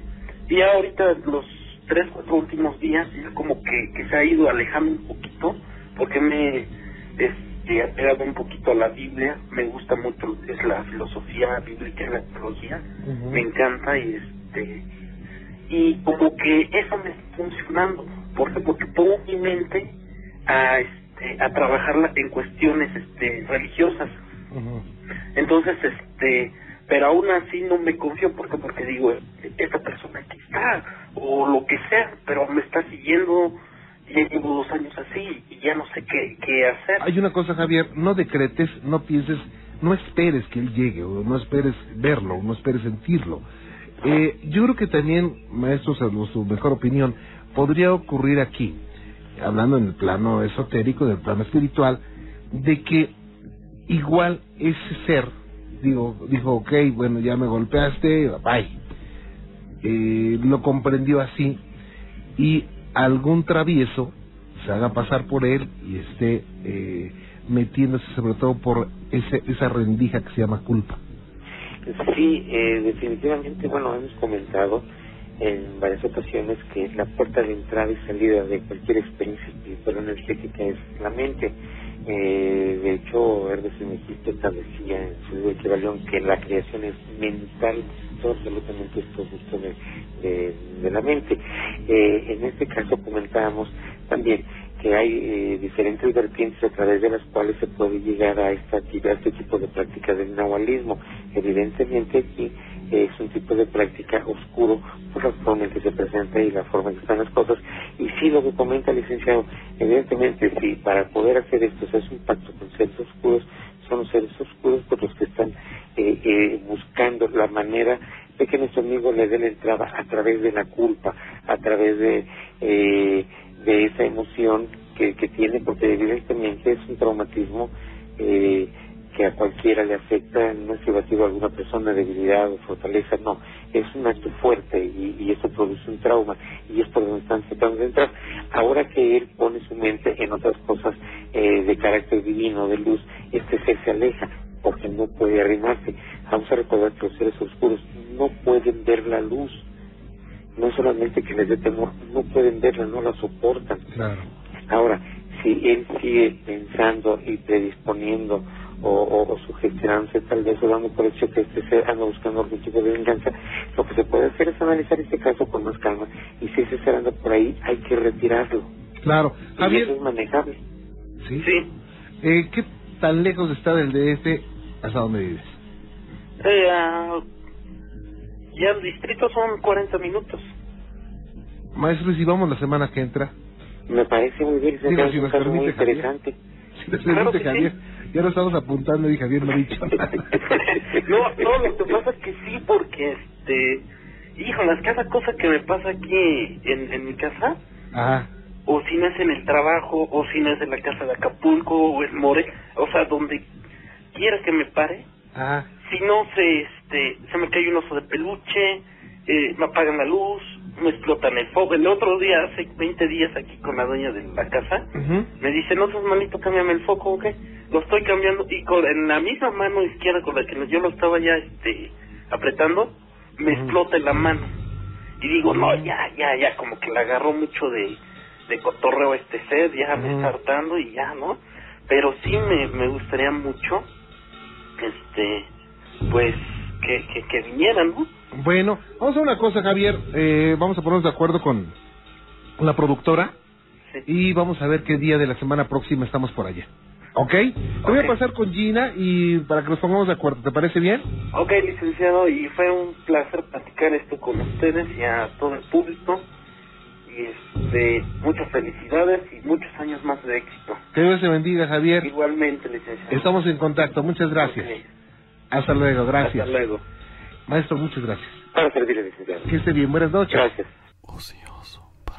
Estoy a tus órdenes, ¿eh? ¿Qué tal? Buenas noches. Primero, para felicitarlo este, por, Háblame por el aniversario. Ok, muchas gracias. Este, ya llevo mucho tiempo escuchándolos y, y, y es la primera vez que me comunico. Ya tenía mucho tiempo que quería relatar esto. Ajá. Entonces, dije desactivo el, el otro teléfono para poder escuchar mejor. Ya. Eh, Esto es un, mm, ocurrió hace mm, 22 años aproximadamente. Yo tengo 30. Eh, ya es cuando uno es niño y ya tiene un poco de razón. Eh, nosotros fuimos a visitar a mis abuelos a, a Loma de Zempoala en Guanajuato. Ahí hay, este, está rodeado por un lago, hay cerros, es un, es un pueblito. Eh, recuerdo que era ya, empezaba a anochecer, eh, éramos varios hermanos que estábamos ahí. Entonces mi abuelo eh, le gustaba tomar un poco y nos habla, llegó de, de, de la calle y nos habla, hijos vengan, nos acercamos y me nos dice en voz baja que las brujas tienen fiesta y nos empezamos a reír nosotros con la inocencia de un niño. Entonces nos señala un cerro. Todos volteamos, éramos cuatro niños y dos primos, cuatro hermanos y dos primos, y vemos unas bolas de fuego, unas lucecitas brincando alrededor del cerro. Entonces, este, eh, pues nos empezamos a reír, dijimos que no eran brujas, y si son brujas, ¿quieren ver cómo les quito la fiesta? Y le, le decimos, este, sí. Entonces, mi abuelito era de cargar machete, que iba por leña y demás. Entonces sacó el machete, pintó un círculo en el, en el, en el, en el suelo y, y dijo algo. Y en ese momento, como dijo, no pierdan la atención allá. Y se ve como, cuando termina de decir eso, caen las bolas. O sea, se, se cayeron al suelo. Entonces nos empezamos a reír y sale mi abuelita a decirle, este, Miguel, eh, estate en paz, están los niños y van a venir a ver por qué estás haciendo eso. Y se empezó a reír mi abuelita y dijo, ya métanse, vámonos. Y empezó a borrar lo que pintó en el suelo con el pie. Y volvieron a subir. Ah, perdón, este, justo cuando terminó de decir la- las palabras, aventó el machete y enterró el machete en el círculo y fue cuando cayeron las bolitas. Entonces, este, ya mi abuelita le comenta, Miguel, eh, estate en paz que, que los niños están aquí. Y le dice, eh, sí, no te preocupes, este, ya vámonos. Y ya metieron, a- nos metieron a todos los niños a un cuarto, nos pusieron la ropa al revés, pusieron tijeras en ventana, cuchillos y demás cosas en puertas, este, para, para, para que no nos pasara nada. Afortunadamente no vimos nada después, no pasó nada, pero ese es, ese es mi relato eh, que pasó allá en, en, en Guanajuato. ¿Y ustedes vieron las esferitas cómo cayeron? Vimos cómo cayeron. ¿Cómo- O ¿De sea, qué tamaño eran más o menos, José Luis? eh, mire, es- es- ahí tenemos vista a lo que es el Cerro del Cubilete, Ajá. que es este eh, está muy cerca, eh, hay cerros ahí, estaría que digamos que una distancia de de de Nesa al Zócalo, a donde se ve la Torre Latino, era es, es lejos, pero se alcanzaban a apreciar muy bien las las esferas. Ok. Entonces, este, pues se veía realmente cómo brincaban las bolitas de las lucecitas alrededor del cerro y eran varias, serían unas ocho o diez esferas. O sea, sí fue impresionante esto que, que nos ocurrió. Ah. José Luis, pues enhorabuena, que tenga un año excelente y le agradezco mucho que haya compartido esta experiencia con nosotros. Al contrario, muchísimas gracias. Este, es un honor haber sido la primera persona de, de este año y, y, muchas gracias por el regalo de Reyes. No, al contrario, José Luis, permítame un segundito, ¿eh? Claro que sí, muchas gracias. No se vaya, por favor, gracias. Vaya, qué cosas. ¿Usted cree en las brujas? Porque, bueno, esas veritas en muchos lugares se conocen como brujas. Pero hay otros misterios tan eh, interesantes como las brujas. La planchada. La planchada que muchas personas afirman haberlas visto en, en algunos hospitales. Vámonos con Jesús González. Él tiene una experiencia precisamente con la planchada. José, Jesús, ¿cómo está? Buenas noches. ¿Qué tal? Buenas noches, Juan Ramón. Bienvenido, Jesús. ¿Cómo estás? ¿Bien? Bien, bien, mira. Qué bueno. Muchas gracias por estar con nosotros y estoy para servirte. Bueno, mira, bueno, mi relato es algo corto, pero se me hace, se me hizo interesante para comentártelo. Ajá. Eh, lo que pasa es que en una ocasión, este, al estar durmiendo por la por la madrugada, este, mi hermana mayor nos nos, nos comentó que se sentía mal de una enfermedad relacionada con, con los huesos, ¿verdad? Sí. Y bueno, eh, tuvimos que acudir de emergencia a, a un hospital cercano ahí a, a nuestro hogar y este estábamos ahí la estuvieron atendiendo. Nos comentaron que tuvo que bueno que tenía que darse un familiar en el transcurso de la noche acompañarla por lo mismo de los de los fuertes dolores que ella tenía. Estar al pendiente. Eh, me, me quedé yo con ella estaba mi hermana en la cama la estaban atendiendo y estaba yo en un sillón a su lado. Y este resulta de que con eso de las dos más o menos de la madrugada este entra una una señorita pero se nos se, bueno al menos a mí se me hizo muy raro porque pues bueno mi hermano estaba en lo que puedo conciliar el sueño un poco y yo la vi entrar pero al momento de que ella abrió la puerta pues entró un poquito un resplandor sobre su, su cuerpo de ella que yo estaba un poquito adormilado y al, al verla pues sí me, me deslumbró y se me hizo raro y le digo, buenas noches, señorita, dígame. Y me dice, no, no, no, dice, duérmase. Eh, vengo nada más aquí a administrar un medicamento. Y digo, ah, ok. Se salió y en- se de- hizo lo que tenía que hacer, se salió. Pero me quedé con esa duda, ¿no? De, de qué medicamento había sido el que le habían administrado a mi familiar. Y salí, salí a preguntarle a las enfermeras, que únicamente en ese momento en piso tenía entendido de que había dos, dos de ellas. Eh, le pregunté, oiga, disculpe una pregunta, mire, lo que pasa es que sabe que este, una señorita fue a administrar un medicamento a mi hermana. ¿Qué medicamento fue, perdón? Me dijeron, ¿qué señorita fue? Le digo, ah, híjole, no la, no la veo por aquí. Fue una, una señorita así, mire, morenita, chaparrita. Dice, ah, caray, no, no, no, dice, no la ubico. A ver, ¿cómo fue, no? Ya le expliqué a ella la, todo lo que pasó y me dice, ¿sabe qué? Le dice, lo que pasa es que aquí no, no hay una enfermedad con esa, con esa este, descripción que usted me está dando. Las únicas que estamos ahorita somos mi compañera y yo. Obviamente, pues a mí me hizo muy raro, ¿no? Pero resulta de que lo más raro de todo esto es de que con ese, esa leve intervención que tuvo la, la enfermera que fue, pues automáticamente se, se sintió bien mi hermana. Y ese es mi relato, Juan Ramón. ¿Cómo ¿Y ves? esto cuándo ocurrió? Eso fue más o menos en el año del, de 2002, por ahí así. No, no lo van a olvidar nunca, ¿eh? Sinceramente no creo, ¿eh? Vaya, pues. Muchas gracias por comentarnos Bueno, esto. Sí, Jesús. sí, ma- ¿Te podría mandar un saludo, Juan Ramón? Claro, por supuesto.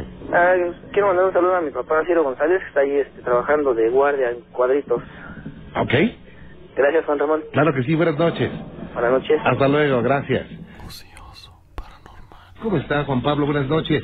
Buenas noches, Juan Ramón. Y pues mire, el caso sucedió así. Eh, hace unos días yo compré un libro tercer Panteón de Belén. Ajá. Eh, como, y nos tocó ir a mi tía y a mí a una consulta con el doctor. Es un camino bastante largo. Y yo le comenté acerca del, del famoso caso del vampiro de, del árbol del vampiro.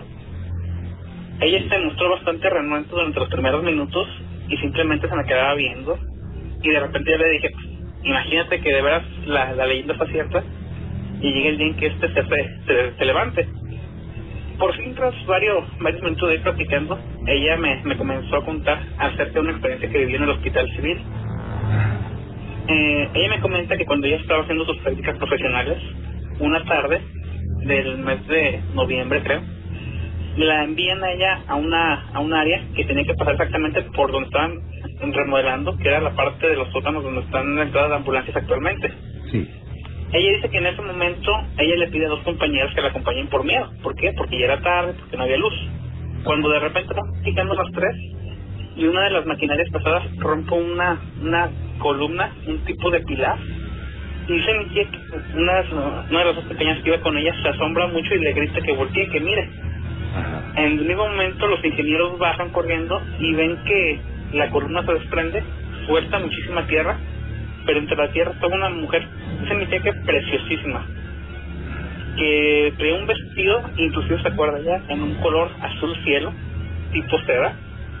Eh, llegó un momento en que ella no me sabía explicar exactamente cómo era y me puso una, un ejemplo.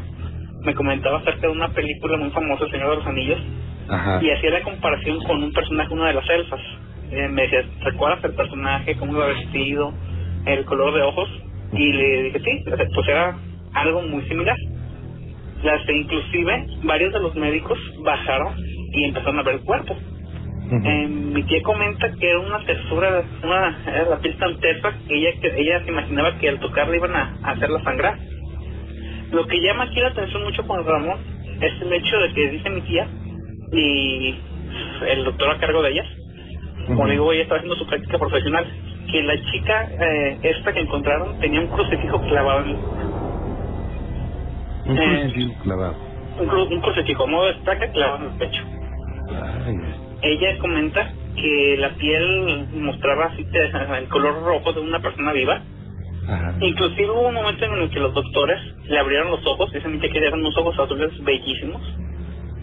Y que, no sé si conozco usted el hospital civil, que está Sí, cómo no. pegadito, ah, ya ve que está pegadito al templo de San Miguel, creo. Ajá, y es un edificio muy antiguo. Exactamente. Ah, pues llamaron al párroco de- del templo y dice mi tía que como a los 10 minutos llegaron personas que ella reconoció como sacerdotes por la vestimenta, que eran sutanas, pero no así por el gesto, dice que era un gesto duro y que lo que le llamó la atención es que a la joven esta empezaron a envolver en papel metálico, tipo papel aluminio y que llegó el mismo cardenal y que les pidió a todos que no se supiera nada de eso. Inclusive, eh, ella llegó a escuchar un comentario en que le decían que ese cuerpo, esa, esa muchacha iba inmediato a Roma, que el Papa la había, la había mandado a pedir. Inclusive le, pregunté en qué año había pasado, ella me, me dice que fue en 1984, 1985, Ujú. porque hasta ella le dije, entonces fue este Juan Pablo II, santidad, quien lo mandó a pedir. Y ella me dijo, sí, me parece que sí. Ella inclusive me dice que la metieron en una caja tipo de cristal, pero no era cristal porque la sacaron con un helicóptero. Y el cuerpo iba, iba totalmente envuelto en papel aluminio, en, en un papel metálico, en una caja tipo plástico blanca refrigerante y que se le llevaron. Pues mire, aquí lo que yo re- resalto mucho del, del, de la historia que me, que me compartió mi tía son dos hechos.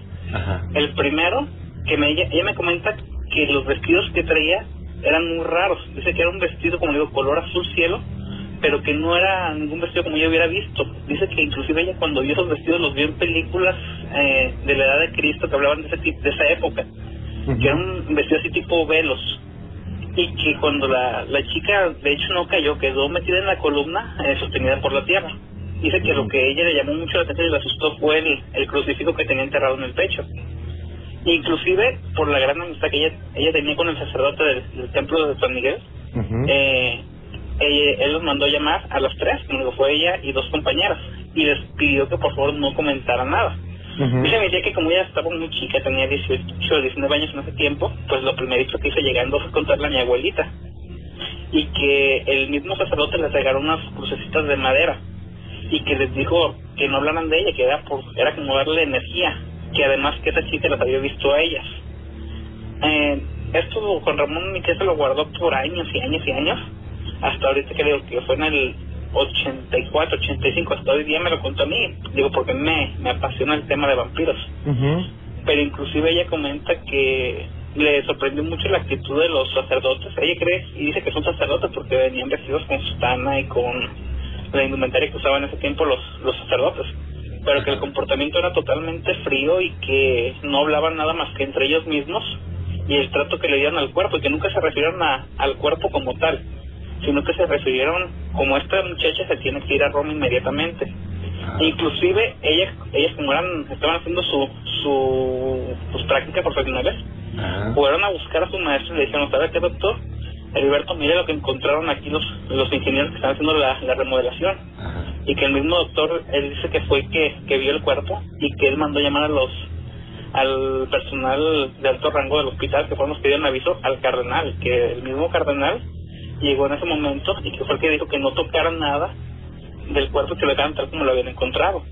Es decir, perdón, eh, es decir, ustedes, eh, eh, usted, a usted le, le platicaron esto y encontraron el cuerpo de esta mujer, pero no estaba eh, seco, no, estaba, no, bueno, no, no. estaba momificado. No, don Ramón, Juan Ramón, le digo que inclusive mi tía resalta mucho la belleza física de la, de la muchacha, decía que ella jamás se había referido a ella como un vampiro, o sea, eso lo, lo creo yo por, primero por la estaca, Ajá. segundo porque dice que parecía que estuviera dormida, que inclusive las mejillas mostraban un rubor muy muy bonito, que cuando los doctores la tocaban para abrirle los ojos, mi tía decía, es que la piel es tan tersa que se va, se va a partir y va a empezar a sangrar.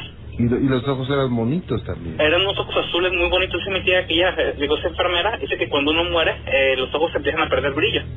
Dice mi tía que no, que parecía que la muchacha estaba dormida. Eh, yo he tratado de buscar este, información acerca de ello y la única vez que fui al hospital no me quisieron atender. Sea, me dijeron, ¿sabes qué? Lo que tú quieras buscar, búscalo en el, en el archivo del Estado, búscalo, pero aquí no se te puede dar informes de eso. No, pues yo creo que no hay archivos de eso de ningún lado, ¿eh? No, ¿verdad? No, yo creo que no, digo, No, y yo muy... precisamente se lo, se lo quise comunicar a usted porque pues yo pienso que si alguien tiene la manera de investigar sería usted. Eh, hay muchas cosas que se pueden deducir de esto. Digo, es muy extraño que saquen un cuerpo de una construcción Sí, de un pilar, de hecho estaba como encerrada en un pilar. y que no esté momificado. Es la primera, ¿no? Eh, y dice mi tía don, Juan Ramón que ella, ven- la muchacha venía así como con sus manos en el pecho y que lo que le sorprendió es que no se cayó el cuerpo, que, que quedó sostenido por la tierra que, que le estaba presionando. Ajá. Y que arriba del, del pecho izquierdo llevaba un crucifijo grande enterrado, pero que no mostraba ni siquiera una cara de dolor ni nada que parece estar dormida. Pues mi tía duró mucho tiempo sin poder dormir, ¿eh? Sí, cómo no. Oye, ¿y qué pasó con eh, los trabajadores que, que vieron esto, con las enfermeras, así como su tía que vio? Ah, pues Eh, a mi tía y a sus tres compañeras, dos compañeras y el doctor, a ellas les, les dijeron que a mis tías que si comentaban algo no les iban a dar su cédula profesional. Al doctor lo cambiaron y a los trabajadores creo que también los cambiaron ese mismo día. Y le digo, mi tía se lo guardó mucho tiempo y de hecho salió a, a colación porque le digo que íbamos, íbamos en el camión al, al hospital Terranova y fue cuando yo le empecé a, a platicar, pues llevaba el libro en la mano y le empecé a contar. Y ella ya me dijo, no, pues puede que sí existan las... Porque yo le dije, ¿sabes qué? Yo pienso que podrían cerrar los vampiros. Y ya fue cuando ella me comentó esta historia. Don Raúl Villasana, la delegación Benito Juárez. Don Raúl, ¿cómo estamos? Buenas noches. ¿Qué tal, Juan Ramón? Buenas tardes. Bienvenido. Gracias, estoy saludándote, felicitando por tu programa, tantos Muchas años, gracias. y escuchándolo aquí desde hace bastante, bastante tiempo. Muy amable, muchas gracias. Gracias. Oye, pues quería, quería contarte dos relatos, este, pues un tanto, tal vez graciosos, pero sí, este, pues de miedo. Claro. Que hace algunos años nos pasaban algunos empleados y en tu servidor Gracias. una de estas tiendas de los, de los tres, este, huitos, ¿no? Ok. aquí en México. Fíjate que este anteriormente pues estaba yo encargado en un departamento de esos de la tienda que está ahí en la glorieta de Riviera Sí. y este nos quedábamos eh, una o dos noches antes previas a inventario a preparar pues mercancía y demás cosas, ¿no? Era costumbre que nos quedáramos hasta las 5 o 6 de la mañana preparando este mercancía. En esta tienda este los vigilantes nocturnos pues comentaban que, que asustaba un enano realmente en este jardín de, del restaurante lo que pasaba es que en época de Halloween pues ponían muñequitos de estos brujas y demás cosas ahí, ¿no? No sé si conozcas el restaurante, pero Sí, cómo no. este en el jardín al fondo siempre había pues poquitos rojos, azules y demás y se cuenta que el vigilante inventó esta historia pues para que nadie se quedara por las noches y él pudiera pues dormir tranquilamente en vez de vigilar. Sí, pero, pero fíjate que sí había ocasiones en las que había algo medio raro, pues tiraban libros, este, rompían figuras, cristal y demás en la tienda. Era así raro. Y en esta ocasión, fíjate, estábamos haciendo eh, los trámites previos a inventario, pues no sé, unos 8 o 10 muchachos ahí. Te hablo de hace unos que 19 años, 20 años. Y este y nos quedamos ya de madrugada. Eran las 5 de la mañana y faltábamos este tres gentes o dos para para salir, ¿no? Ya habíamos terminado y le pedimos permiso al vigilante pues para tomar un refresco en lo que llegaba las gentes que surtían el pan como a las 5 de la mañana, cinco y media, y nos podían abrir la cortina y salir por la parte de atrás, digo, para no estar abriendo la tienda a deshoras, ¿no? Sí. Esperamos esto y finalmente este uno de los muchachos eh, juntó unas mesitas del restaurante y se, se durmió, estuvo durmiendo, yo platicando con uno de los vigilantes que estaba ahí, nada más éramos el vigilante y yo, y una persona más este atrás esperando el pan, ¿no? Finalmente, pues te cuento que llega el pan y me dice el vigilante, oye, pues recojan sus vasitos, los metan en la cocina y ahorita que abra la cortina, pues salen y se van. Finalmente el vigilante pues se va, se va hasta hacia el fondo a abrir con las otras personas, yo escucho las voces de estas gentes, me paro con las cosas a llevarlas a la, a la, a la cocina, a dejarlas en los trastes sucios. Y fue sorprendente cuando paso una de las puertas, este, era un frío este, muy raro el que empezó a, a caer, ¿no? Yo sentí el frío, pues ahora, ahora sí que de arriba abajo. Y no, no era lógico. No, fíjate que no, porque digo, independientemente que estuviera cerca de un jardín, no era lógico que dando un paso adelante ya sintieras ese frío tan grave. Además, este, empecé a escuchar por debajo de las mesas, este, de los de los anaqueles donde guardaban las, las, las servilletas y los trastos, un ruido como si fueran, este, de cuenta, si estuvieran chasqueando unas llaves, ¿no? Unas cadenitas. Sí. Muy raro. Este, este sonido me siguió pues varios metros durante los anaqueles, yo inclusive me asomaba para ver si no había, te juro, pensé pues una rata que traía algo amarrado en la cola, no sé, era muy raro cómo me seguía el ruido conforme yo iba caminando, ¿no? Llegué al final del pasillo y me encontré con, con la hielera donde se ponían pues, todos los refrescos y cervezas y demás, que estaba vacía a esas horas de la noche. Este, pues yo di el paso, crucé la, ahora sí que el pasillo, y el sonido también cruzó junto conmigo, fíjate, y se puso por debajo de esta hilera que era como unos dos metros de, y medio de largo. O sea, hasta ese momento no había ya eh, indicios de que estuvieras oyendo mal o algo así, ¿eh? No, no, no, en lo absoluto. Yo escuchaba a estas gentes al fondo este, hablar cómo estaban descargando, o sea, no había nadie cerca de mí, ¿no? Sí. Caminé otros dos metros para la cocina y el ruido me siguió todavía este, por abajo. Yo, pues sí sentí algo de, de, de, pues, temor, ¿no? ¿Qué está pasando? Yo me, me, me asomaba y no, no veía absolutamente nada, ¿no? Y el sonido me seguía. Llegué al final de la puerta, dejé los trastes sucios, me regresé y el sonido también me siguió de regreso. Fue muy raro y el frío seguía, ¿no? Pero pues yo, listo y hábilmente, dije, pues para que ya no me siga por donde vengo, me fui por otro otro de los otras de las salidas al restaurante. Dije, si es alguna cosa que viene del suelo, pues finalmente al cruzar por el pasillo largo voy a tener que verla, ¿no? Que salga por debajo del anaquel. Me crucé, seguí caminando y creas que el sonido se metió hacia el lugar donde están las parrillas y esas compras y empezó a sonar por allá adentro. Era, era ilógico, yo no vi que cruzara absolutamente nada. ¿no? Me doy la vuelta, salgo al salón de restaurante y escucho un zumbido que pasa muy cerca de mi cabeza y unas cuatro o cinco meses adelante se rompe uno de los este eh, floreros que tienen ahí con la con el clavel puesto no y es un ruido espantoso hay varias cosas rotas se caen los este pues ceniceos y demás. Y este pues yo me quedo ahí parado. Y el salón oscuro todo todo no había nadie.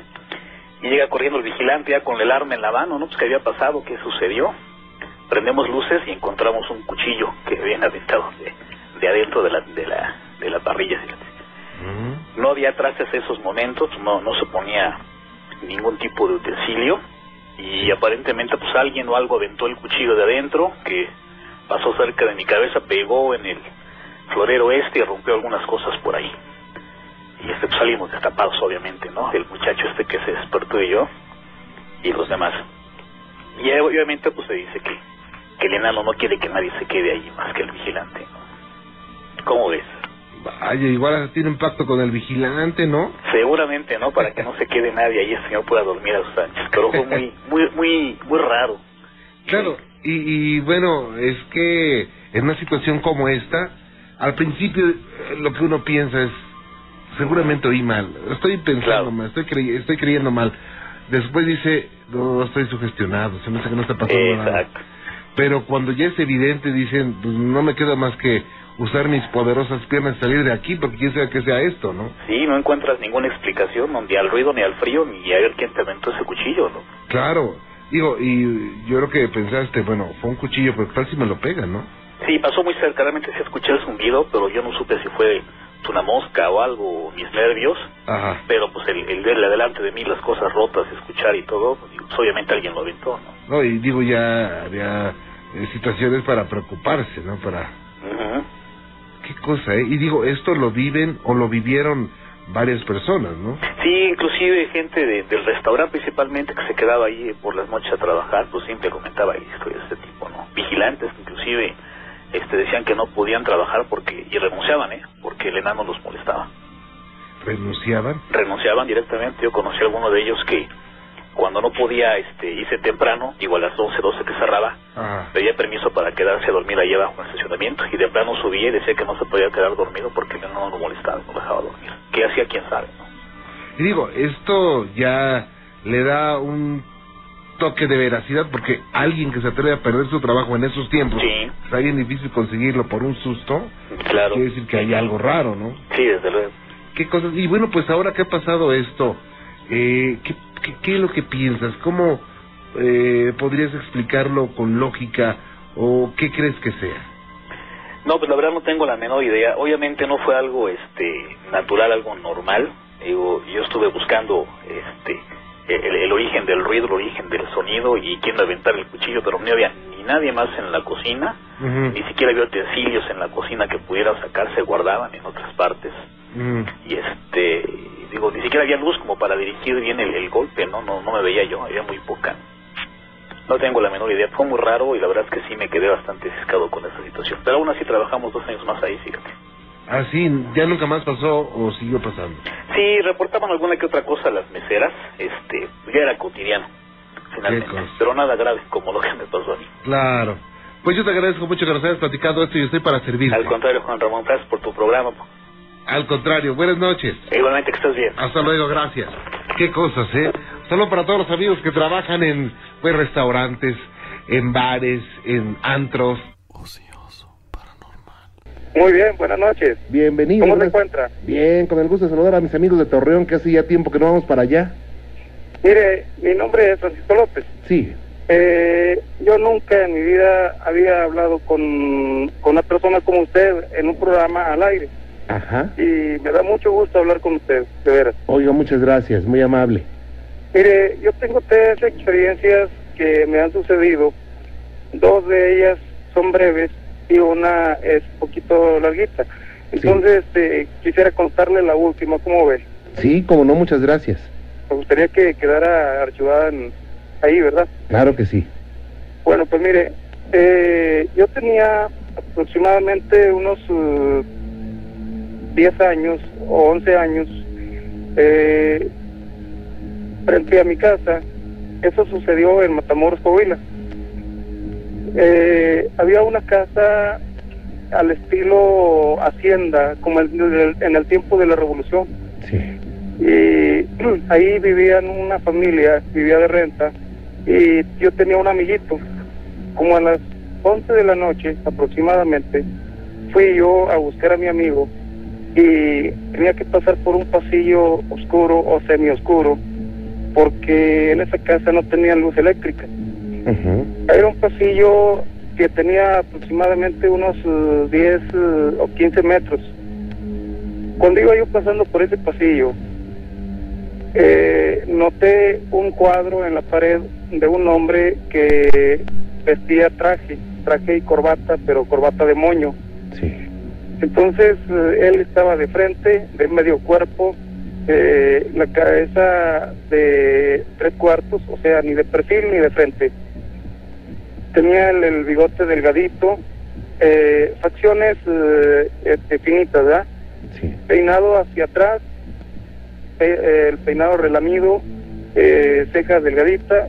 El caso es que cuando yo me le quedé mirando, eh, poco a poco empezó a mover la cabeza. Giró la cabeza hacia mí y sus, sus acciones empezaron a cambiar. Los ojos se hicieron más grandes, rojos, los bigotes más largos, la boca más grande. Y y yo sentí tanto miedo que quise gritar. Entonces, pues no pude, ¿verdad? Porque no me salía voz de la garganta. Entonces, quise correr también, pero no podía porque me sentía clavado en el, en el piso. Estaba inmovilizado. Sí, así es. Y, y yo, bueno, ahorita que lo estoy contando, este, estoy temblando porque me acuerdo de ese momento y, y- y es algo pues muy feo, ¿verdad? Entonces, miré cómo se iba inclinando poco a poco hacia mí, sin salirse del cuadro, pero se iba inclinando poco a poco hacia mí. Y el corazón sentía que, que palpitaba fuerte, fuerte, fuerte, fuerte, que hasta lo oía en mis oídos del corazón. Entonces, eh, cuando ya estaba casi a punto de llegar a mi, a mi cara, la cara de él, con la, con la cara transformada, y esos ojos inyectados así como de sangre o fuego, eh, fue cuando fue cuando pude salir corriendo de ahí y me fui directo a la casa porque era, era la casa que estaba enfrente. Eh, entré a mi casa y me tiré un clavado en la cama de mi papá y mi mamá y, y, este me cobijé hasta la cabeza yo a llore y llore y mi mamá y mi papá me preguntaban que, que qué pasaba, que qué tenía y, y les conté a detalle lo que me había sucedido. Ellos eh, se persinaron y empezaron a rezar. Yo pues seguí llorando y pues este me dormí. Después de que ya amaneció y todo, ya las cosas eh, siguieron su curso, ¿verdad?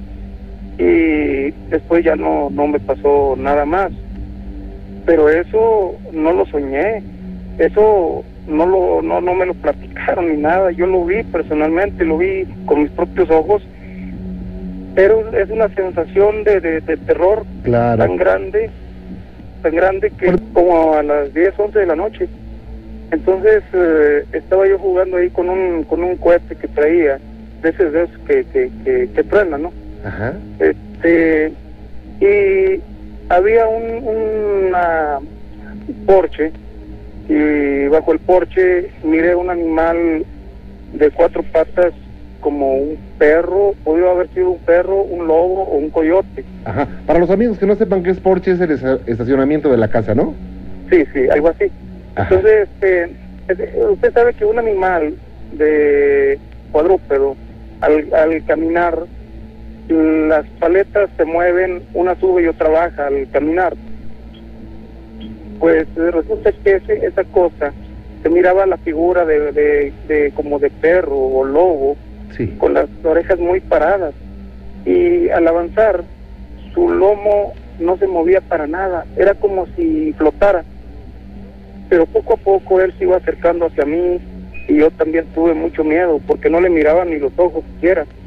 Y cuando estuvo a punto de, de, de llegar, como era tanto el miedo que tenía, hice tronar el cohete y esa cosa dio vuelta y se retiró tantito y la perdí de vista.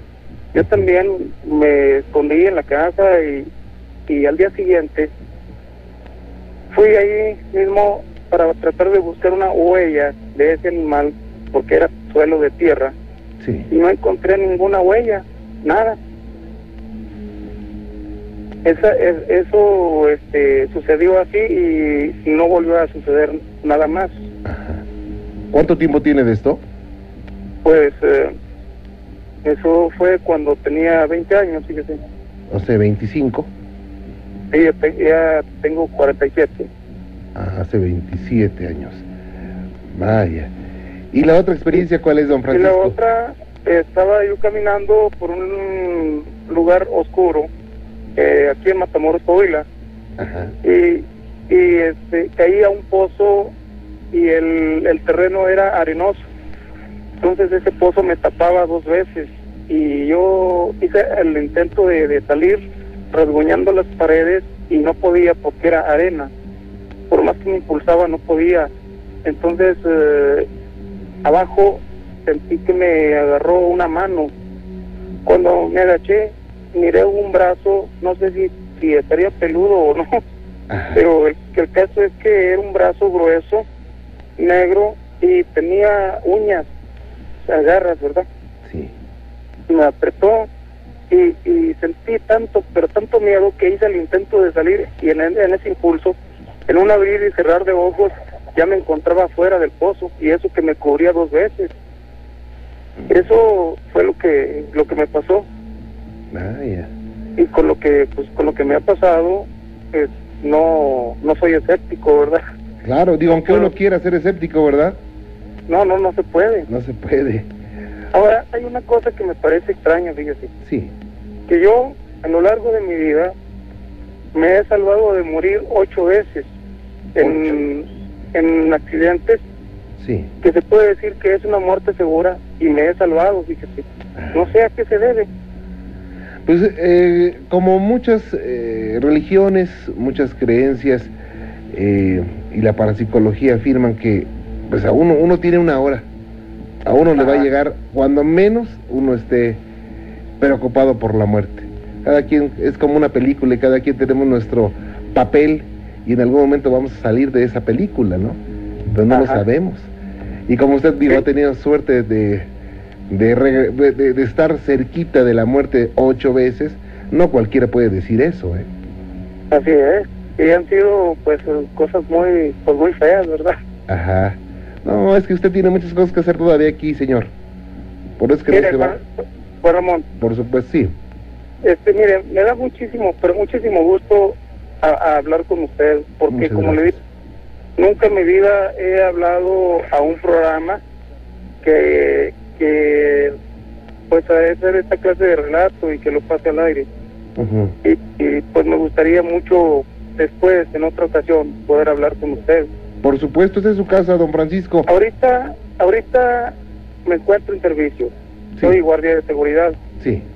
Entonces, tengo aquí a mi compañero que él ha tenido una experiencia aquí mismo en el, en el trabajo Ajá. y de eso hace poquito. Eh, en esta empresa este, se, se hacen piezas para motores y todo eso. Sí. Eh, aquí los empleados han visto una niña, una niña aproximadamente de unos 7 u 8 años.